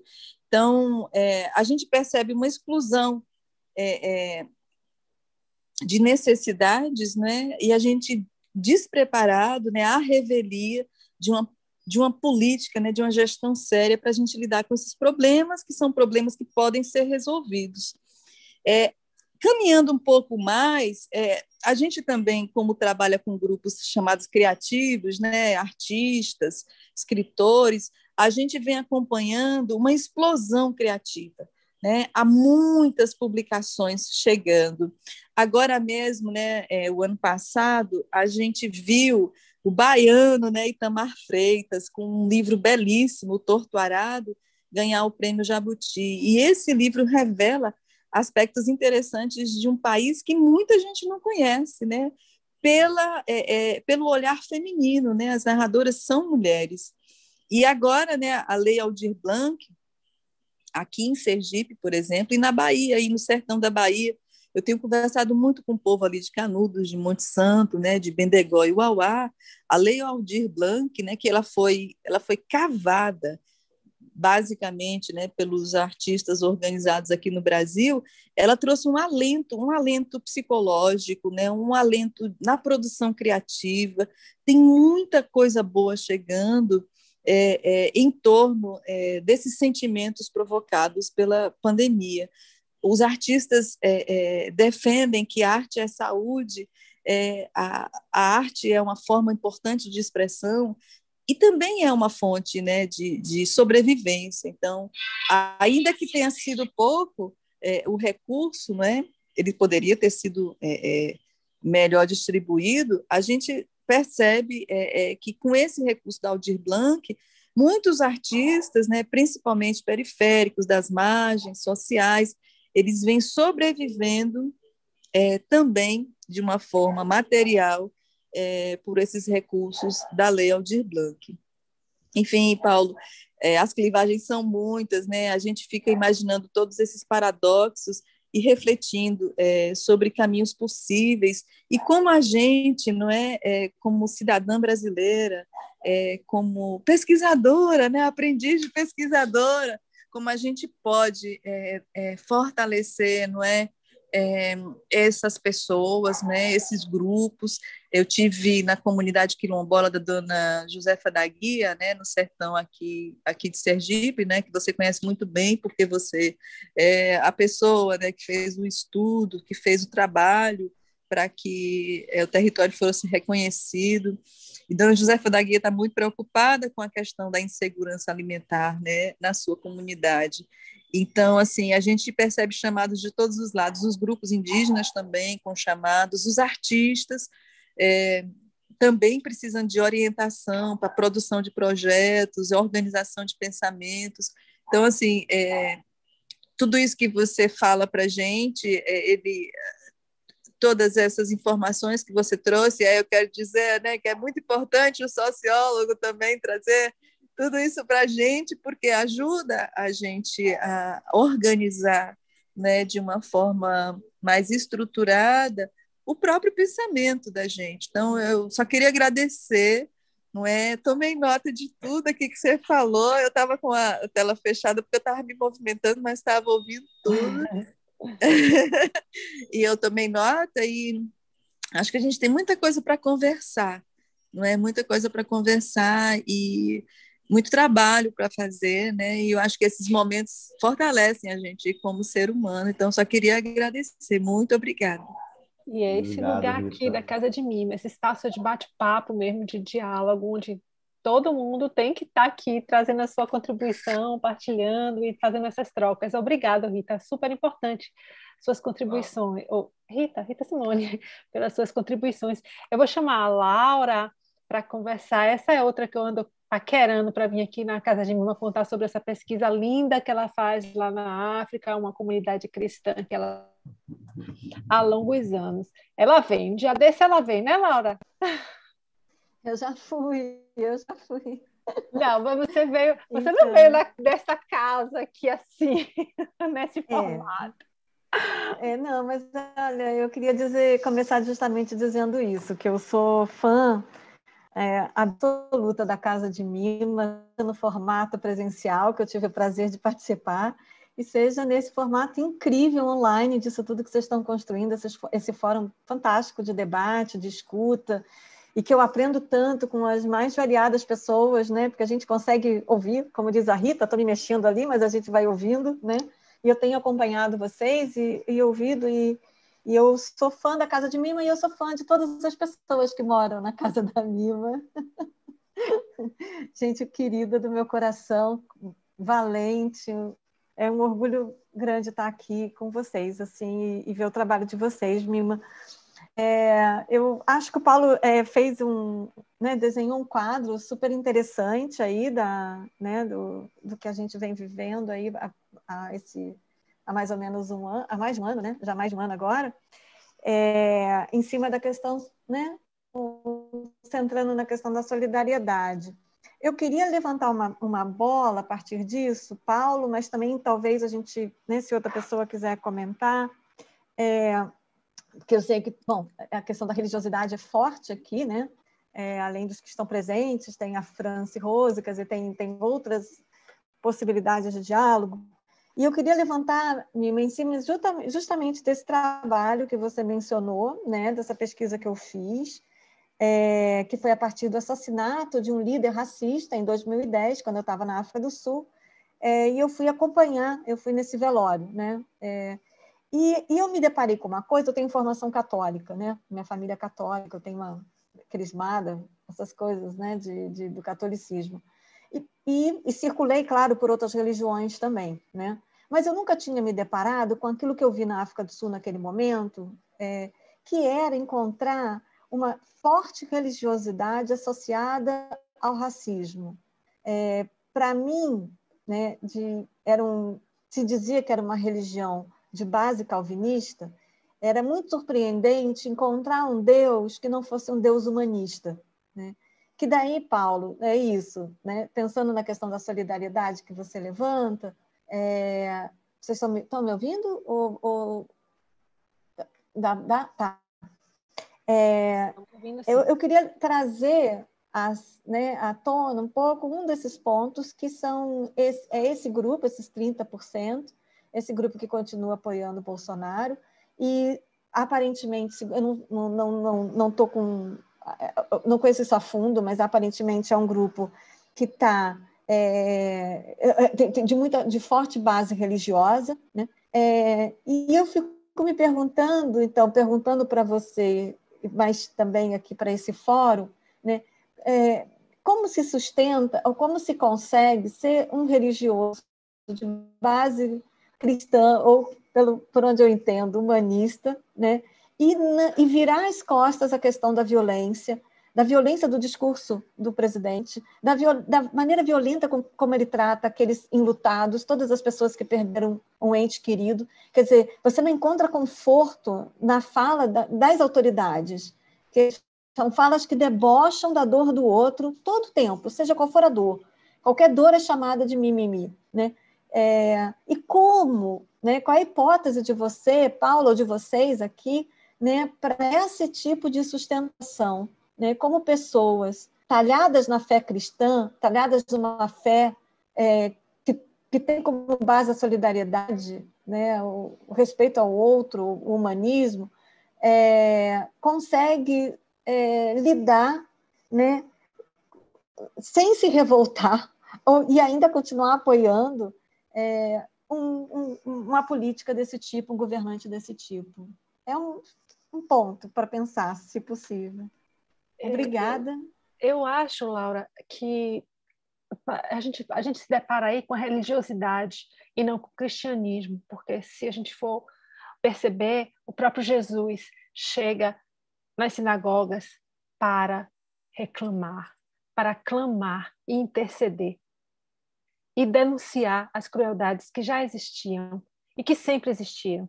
E assim, a gente vê a Bíblia permeada de denúncia, é o tempo todo as pessoas clamando por justiça, clamando por alimento aos órfãos, alimento às viúvas, o olhar para os menos favorecidos. É esse o clamor da Bíblia, do primeiro ao último livro. E a gente se distancia disso o tempo todo, né? Vide as cruzadas. É, isso não é novo, isso não é novo. Eu acho que vai para além do virar as costas. É você ser um apoiador de um genocida.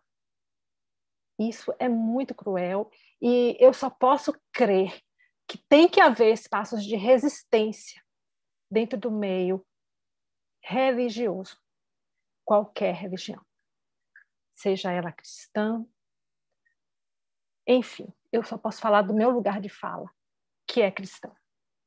Então a gente tem que levantar lugares de resistência, grupos de resistência, para que a gente possa ser ouvido e alertar as pessoas do que acontece. Mas quando você está envolvido dentro de uma religiosidade limitante, castradora, onde o pecado te leva para o inferno, é muito complicado. As pessoas ficam realmente reféns de pessoas extremamente más, com medo do inferno. É por isso que outro dia eu falei, meio que escandalosamente, hashtag eu quero o inferno. Tudo bem o inferno, mas é, eu não admito eu não admito mais. Em nome do inferno, a gente fazer certas crueldades com as pessoas e tornar o inferno delas aqui presente nesse momento. É, Franci, é tu.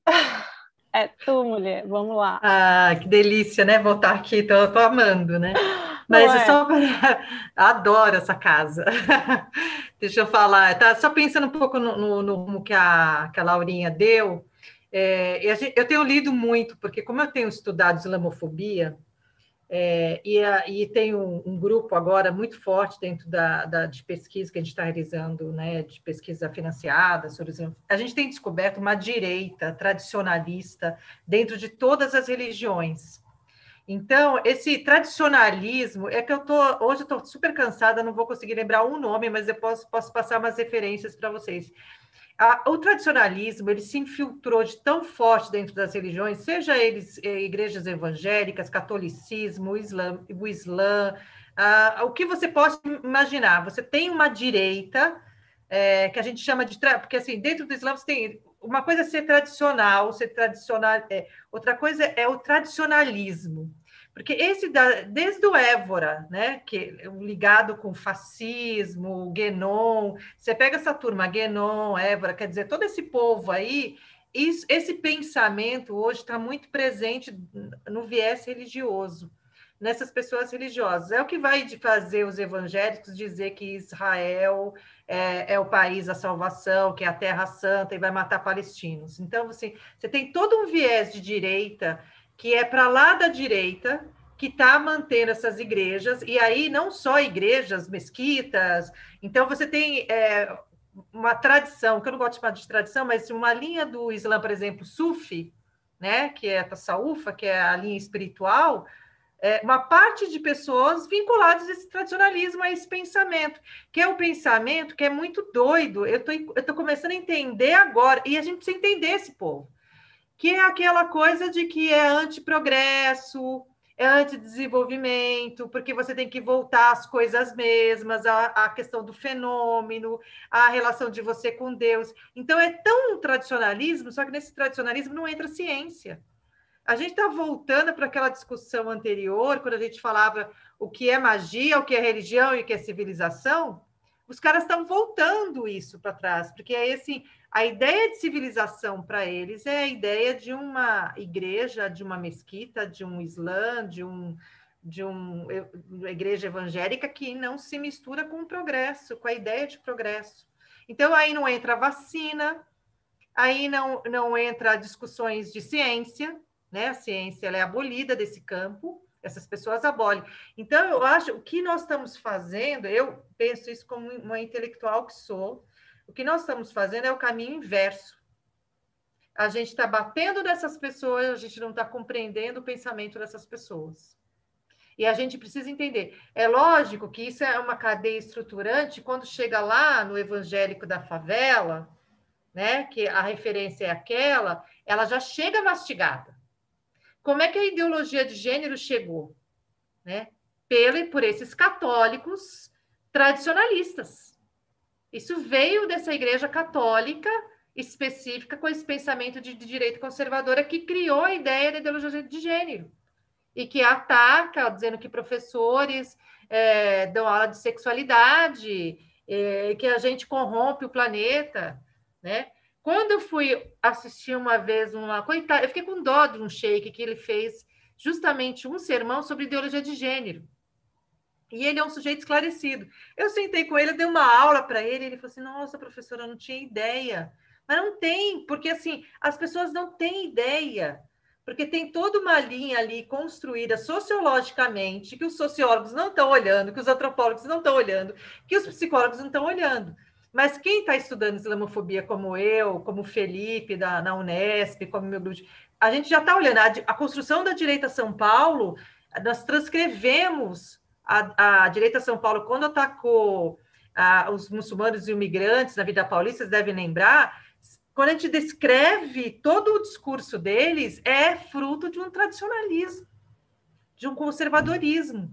Então, a Sharia que vai ser implantada, aí a gente fica assim, como assim? A gente, eu já pratico a Sharia, 85% da Sharia. Que, do que, que eles estão falando? Eles, tão, eles usam fórmulas que aí é, é, desconstroem a imagem do outro. Por isso que não tem a ver com é, a negação de Deus, não. A, o Deus dele não é o nosso Deus. O Deus dele é o que nega porque se a gente for pegar, por exemplo, o Alcorão, que vai, que vai trazer a ciência, que vai falar da ciência, que vai tem capítulos do Corão que ele está falando da ciência. Tem falas do profeta que ele fala: se você não sabe, busque quem sabe. E quem sabe? Os cientistas. Então, existe uma, uma, um viés aí tradicionalista, eu posso passar alguns. Teve um livro que saiu pela Unicamp, muito bom, eu estou tentando lembrar o nome dele, mas hoje é domingo, pé de cachimbo. Eu vou até procurar aqui, vou mandar, porque todo mundo tem que ler esse livro. Porque aí a gente lendo e fala assim, cara, é isso. Os caras estão, eles estão formulando um pensamento muito mais elaborado do que a gente está vendo. E aí esse caos, essa merda que a gente vive, entendeu? O que a gente tem que produzir é um conhecimento que combata isso, que simplifique isso e que atinja as igrejas, as mesquitas, né? É isso que a gente não está conseguindo fazer, que a gente não está conseguindo fazer. Né? Religioso de esquerda não está conseguindo fazer. Porque não sabe quais são, quais são esses elementos, entendeu?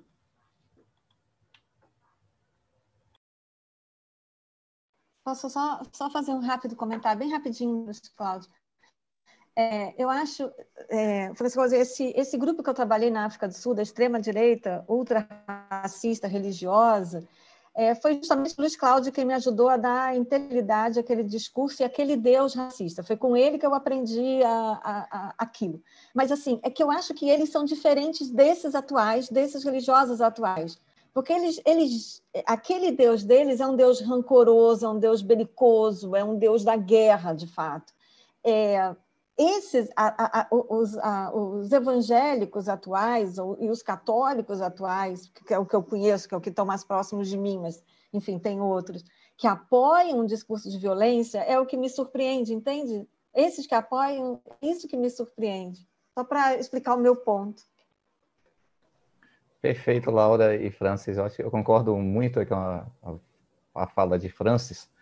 E diria também o seguinte: é, tem um professor que fez um curso aqui com a gente, o professor Alan Callahan, ele faz um comentário interessante sobre esse discurso, né? As pessoas se apropriam dos textos sagrados, seja ele a Bíblia, a Bíblia hebraica ou o Corão, se apropriam. E na apropriação, elas fazem um discurso próprio dizendo que é do texto sagrado. Então, muito é o que as pessoas apropriam. Inclusive, essa apropriação, até falando aí dos evangélicos, né?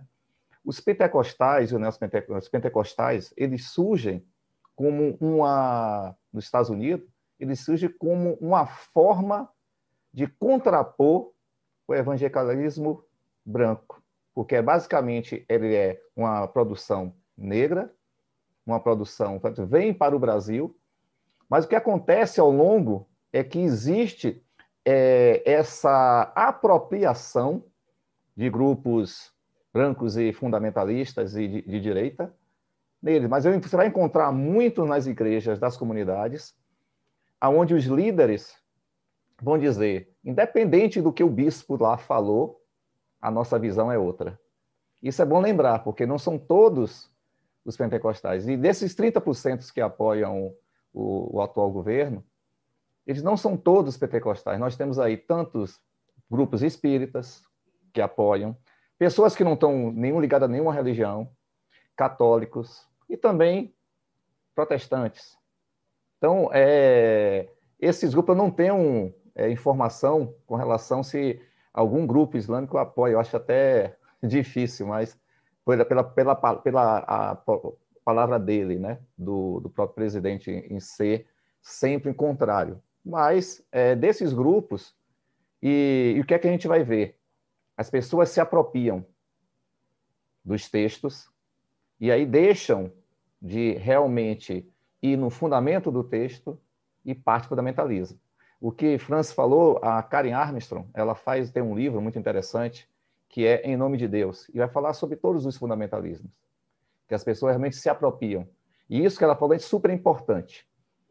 Esse fundamentalismo, ele foi gerado, basicamente, eu diria assim, pelo livro também que eu vi, nos Estados Unidos, sul dos Estados Unidos, e ele foi feito uma política ao longo do, da América Latina e no mundo. Existe uma, uma agenda, e nessa agenda vai se colocar essas coisas de armamento, coisa de família, coisa da LGBTfobia, tudo isso como se fosse uma agenda. E o que Francis falou, eu acho muito importante. Nós não estamos sabendo como dialogar ou como, contrapor de uma forma organizada esse movimento que está sendo forte. Isso é. Não sei se Paulo queria comentar mais alguma coisa. Francis, fique à vontade. Tem alguns comentários ainda no YouTube, Paulo. Vou passar aqui é, vários comentários te elogiando, né? O Gabriel, ele, Gabriel Dantas, o Gabi, ele tem passado para si que é importante, né? E até faz um comentário interessante quando você falou em relação à lógica que é feita é, de quando a gente ascende a uma determinada classe e começa a ter o mesmo pensamento da classe que domina. Gabriel faz a comentário. Essa lógica de você quis, é, querer, é, conseguir o que você quer, é uma enganação. Se tem 10 vezes menos negros na baixa renda nas universidades, porque é 10 vezes mais difícil chegar lá.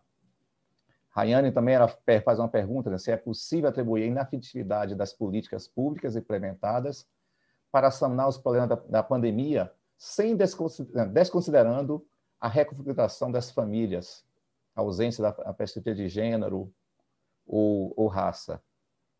Outra, outro comentário aqui de Lilian Azevedo, como você falou, que as mulheres, apesar do crime nas ruas terem diminuído, outros crimes contra as pessoas têm aumentado, como A violência contra a mulher também cresceu bastante no cenário da pandemia, sobretudo mulheres negras. E o pior é que o fechamento de serviços públicos especializados voltado a combater essa realidade também. Então, isso tem aumentado bastante.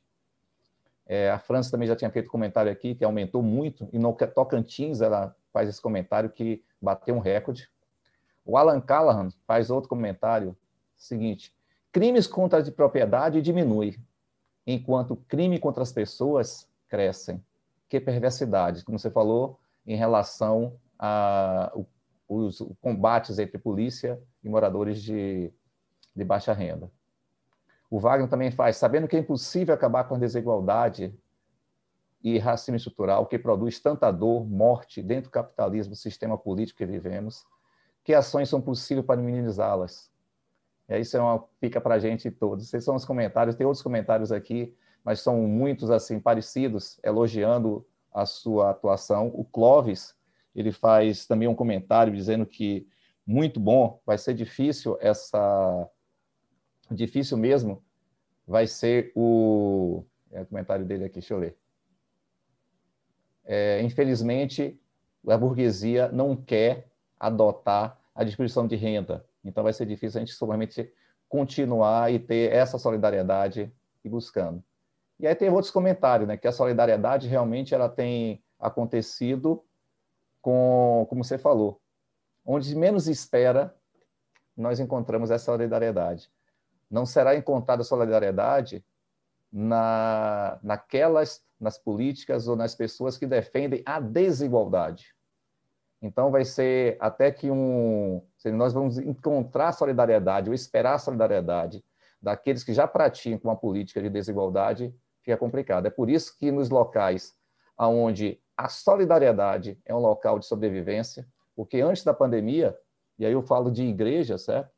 Muitas mulheres negras, elas se organizavam para poder sustentar. Isso fazia parte, era se organizar para comprar um remédio. Faz um grupo de oração, fazem tudo. Então, só pode se esperar solidariedade daquele grupo que já se já é, na sua prática de vida já tem a solidariedade. É difícil esperar solidariedade de um grupo que a sua prática de vida não é ser solidário. E aí, Paulo, passo para você novamente a palavra.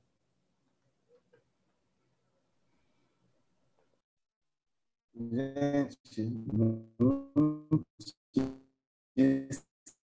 Está cortado, está cortado. Obrigado. Eu estou mais é, Acho que minha internet está meio fraca aqui. Vocês estão me ouvindo agora? Sim, tá, agora ficou bom. Pode falar. Está me ouvindo, Buja? Ok.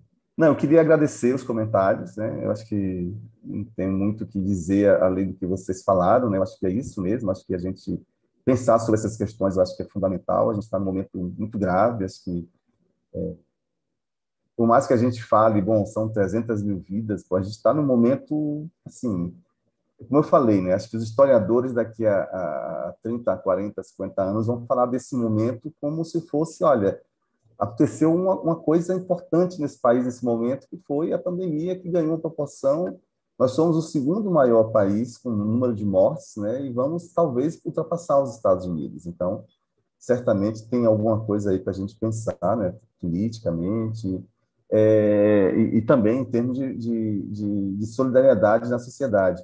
O que eu, o que eu falei de solidariedade é, é pensando mesmo, é, é claro que a solidariedade existe na sociedade, né? mas eu estou pensando em como essa, essa solidariedade, em certos momentos, ela se torna ou não um elemento de vínculo social. Acho que essa é a questão para mim que, que, me interessa como sociólogo, né, como alguém interessado na ciência política, é como é, isso se, se transforma ou não, é, ou seja, quando uma sociedade decide, sei lá, após a Segunda Guerra Mundial, é, no, na Europa, por várias razões, a sociedade decidiu: a gente precisa integrar uma parte da população e precisamos de políticas é, é, para é, é, aumentar a renda dessas pessoas. O que a gente faz? A gente aplica políticas públicas e aumenta os impostos daqueles grupos mais beneficiados é, é, é, pela economia. dos empresários, da, do dos banqueiros, etc. Por que, que, isso, por que, que esses caras vão fazer isso? Não porque eles são bonzinhos, porque eles são religiosos, porque eles dizem, olha, esse é um meio da gente reconstruir o país e eu preciso desse país reconstruído para ganhar dinheiro. Ou seja, se eu não tenho uma sociedade com um certo grau de, de, de paz social, com um certo grau de integração, todo mundo perde, inclusive os mais ricos. É, eu estava lendo, hoje mesmo, eu estava lendo uma reportagem é, em que muitos empresários começaram a pressionar o, o, Congresso, porque eles estão se dando conta do seguinte: olha, um país com, 200, com 300 mil mortes, um país com políticas é, onde há, questões é, é, de preservação ambiental não são respeitadas, um país em que a população indígena está sendo massacrada assim, de forma direta e indireta, violências e também por conta dessa, dessa campanha sanitária. Um país como esse não atrai o capital estrangeiro. Ele só vem, o capital que vem para cá é o capital que vai dizer, olha, vai comprar a Petrobras, porque a Petrobras todo mundo quer. Petróleo, durante, sei lá, mais 20, 30 anos, vai ter ainda a economia do petróleo. É, mas ninguém vem investir no país. Então, é, as pessoas estão se dando conta que isso também é economicamente algo importante. Então, assim, eu estou pensando em solidariedade nesse sentido de que, em algum momento, uma sociedade ela tem que se dar conta, olha, é, ou a gente vai para uma guerra civil, ou a gente cria mecanismos de, de, de solidariedade social, é, in, não individual, mas é, é, é, social mesmo. Ou seja, se eu tenho uma política de, como o SUS, o SUS é um elemento de, de solidariedade. É, uma, uma, política educacional de boa qualidade seria uma política de solidariedade. Uma política, é, o, Fome Zero, o Fome Zero, o, Bolsa, o Fome Zero, depois o Bolsa Família, são políticas de solidariedade. Eu acho que é esse o elemento que a gente precisa entender. Eu acho que é, certamente a, a, a, a, nova direita, tanto eu, a França tem razão, o Buja também, é, isso tem isso não é só religioso ou um grupo religioso, são várias coisas que acontecem e a gente vê isso também no meio não religioso, a gente vê isso também nas próprias universidades. Tem um grupo de universitários, inclusive das pessoas das ciências sociais, que se dizem é, pesquisadores é, de direita, pesquisadores que, que querem apoiar os valores de direita. Eu acho que isso, bom, certo ponto de vista, é até bom que aconteça que essas pessoas se manifestem. O que eu acho que é, que é, que é, que é meio complicado é quando isso se mistura com, com, com outras esferas, né? ganha uma, uma, uma, repercussão muito maior do que a simples manifestação da, de suas opiniões políticas. Aí, certamente, a questão religiosa é fundamental e, certamente, eu acho que é, há uma questão que a gente vai ter que regular em algum momento, é o fato de que religião é política e não há regras que limitem isso, ou seja, é, você pode ser um pastor, agora você ser um pastor e um homem público, você tem que sair, se afastar da igreja. É, em alguns países isso é muito claro, ou seja, você não pode ser um pastor, pode ser um padre, um bispo e se candidatar, candidatar a um cargo público, porque aí você tem uma, uma mistura aí de, de. Mas isso é questão da laicidade que a gente tem que se discutir também em nível é, social. É, no mais, gente, muitíssimo obrigado aí pelo, pelos comentários, muito obrigado também pela, pela acolhida aqui na Casa da Mima. Eu também sou um frequentador é, como ouvinte e obrigado pelo convite, Mima, obrigado, Buja, obrigado pelos comentários. Eu aprendi muito também pelos comentários e, é, e é isso, a gente tem que continuar resistindo. Acho que essa é a, a nossa missão aqui, é resistência, resistir. É, isso vai passar, um dia isso vai passar é, esperemos que todos estejamos aqui para ver esse dia, mas assim é, a resistência é importante nesse momento. Quanto mais tenebroso é, são os tempos, né? quanto mais tenebrosas são as, as, as, as, as a, a, época em que vivemos, a gente precisa de mais resistência. E aí, uma andorinha só não faz verão, mas pelo menos ajuda a dar esperança um lema, a Paulo, que é nós somos da resistência não da desistência. Exato. Porque resistir, lembrou o nosso lema. Tá bom, é isso mesmo. Eu vejo, eu vejo esse espaço aqui como meu exercício de fé, sabe, Paulo? É o meu exercício de fé, é a forma como eu posso expressar a minha fé nesse Cristo, que eu creio, que eu acredito. E eu agradeço demais a contribuição de todos que, que tiveram aqui hoje, Paulo, sua palestra foi incrível. É, meninas que contribuíram, Rita, Laura, Franci, muito obrigada. Todos os comentários do YouTube, todos que estão presentes até agora aqui, duas, e, duas horas e meia de live, e a gente ainda quer ficar mais aqui conversando, porque é assunto que mexe com a gente, é, é assunto que mexe com a gente. Isso vai passar. Eu só espero que, enquanto não passe, que se torne mais aliviado e menos doloroso, porque está muito difícil, está muito difícil. É, são muitas mortes, mais de 300 mil mortes, e cada dia a gente vê os números de mortes aumentando mais, e um de nós pode ser atingido por isso a qualquer momento. Né? Ninguém está livre, ninguém está livre. E se a gente começar a perceber essa nossa finitude e admitirmos que somos finitos e que temos que nos cuidar, a gente já está fazendo uma grande coisa. Se cada um cuidar de si, até sendo egoísta, você está ajudando. né? É, vamos pensar no coletivo a partir de nós e também fazer o caminho contrário, que o que nós possamos pensarmos também a partir do coletivo. Vamos conseguir superar isso, vamos tentar realmente tornar esses dias menos dolorosos para cada um. Muito obrigada, pessoal. Muito obrigada. Boa noite a todos. Se inscrevam no meu canal, compartilhem esse vídeo, vai ficar gravado aqui. Eu sei que está longo, não tem problema não. Bota lá no podcast, poucos dados vocês vão gastar para ouvir. Vai para o trabalho ouvindo, volta do trabalho ouvindo, fica em casa cozinhando ouvindo. Enfim, assistam porque vale a pena cada visitante que vem aqui deixa para a gente uma contribuição riquíssima, tá? Eu tenho um conteúdo riquíssimo aqui na Casa de Mima, é por isso que essa casa tem que ser de todos, de todos vocês. Se inscrevam lá, passem no podcast, ouçam as, as, as mensagens de Val, que são curtinhas e deliciosas, enfim. Boa noite a todos, gente. Boa noite mesmo.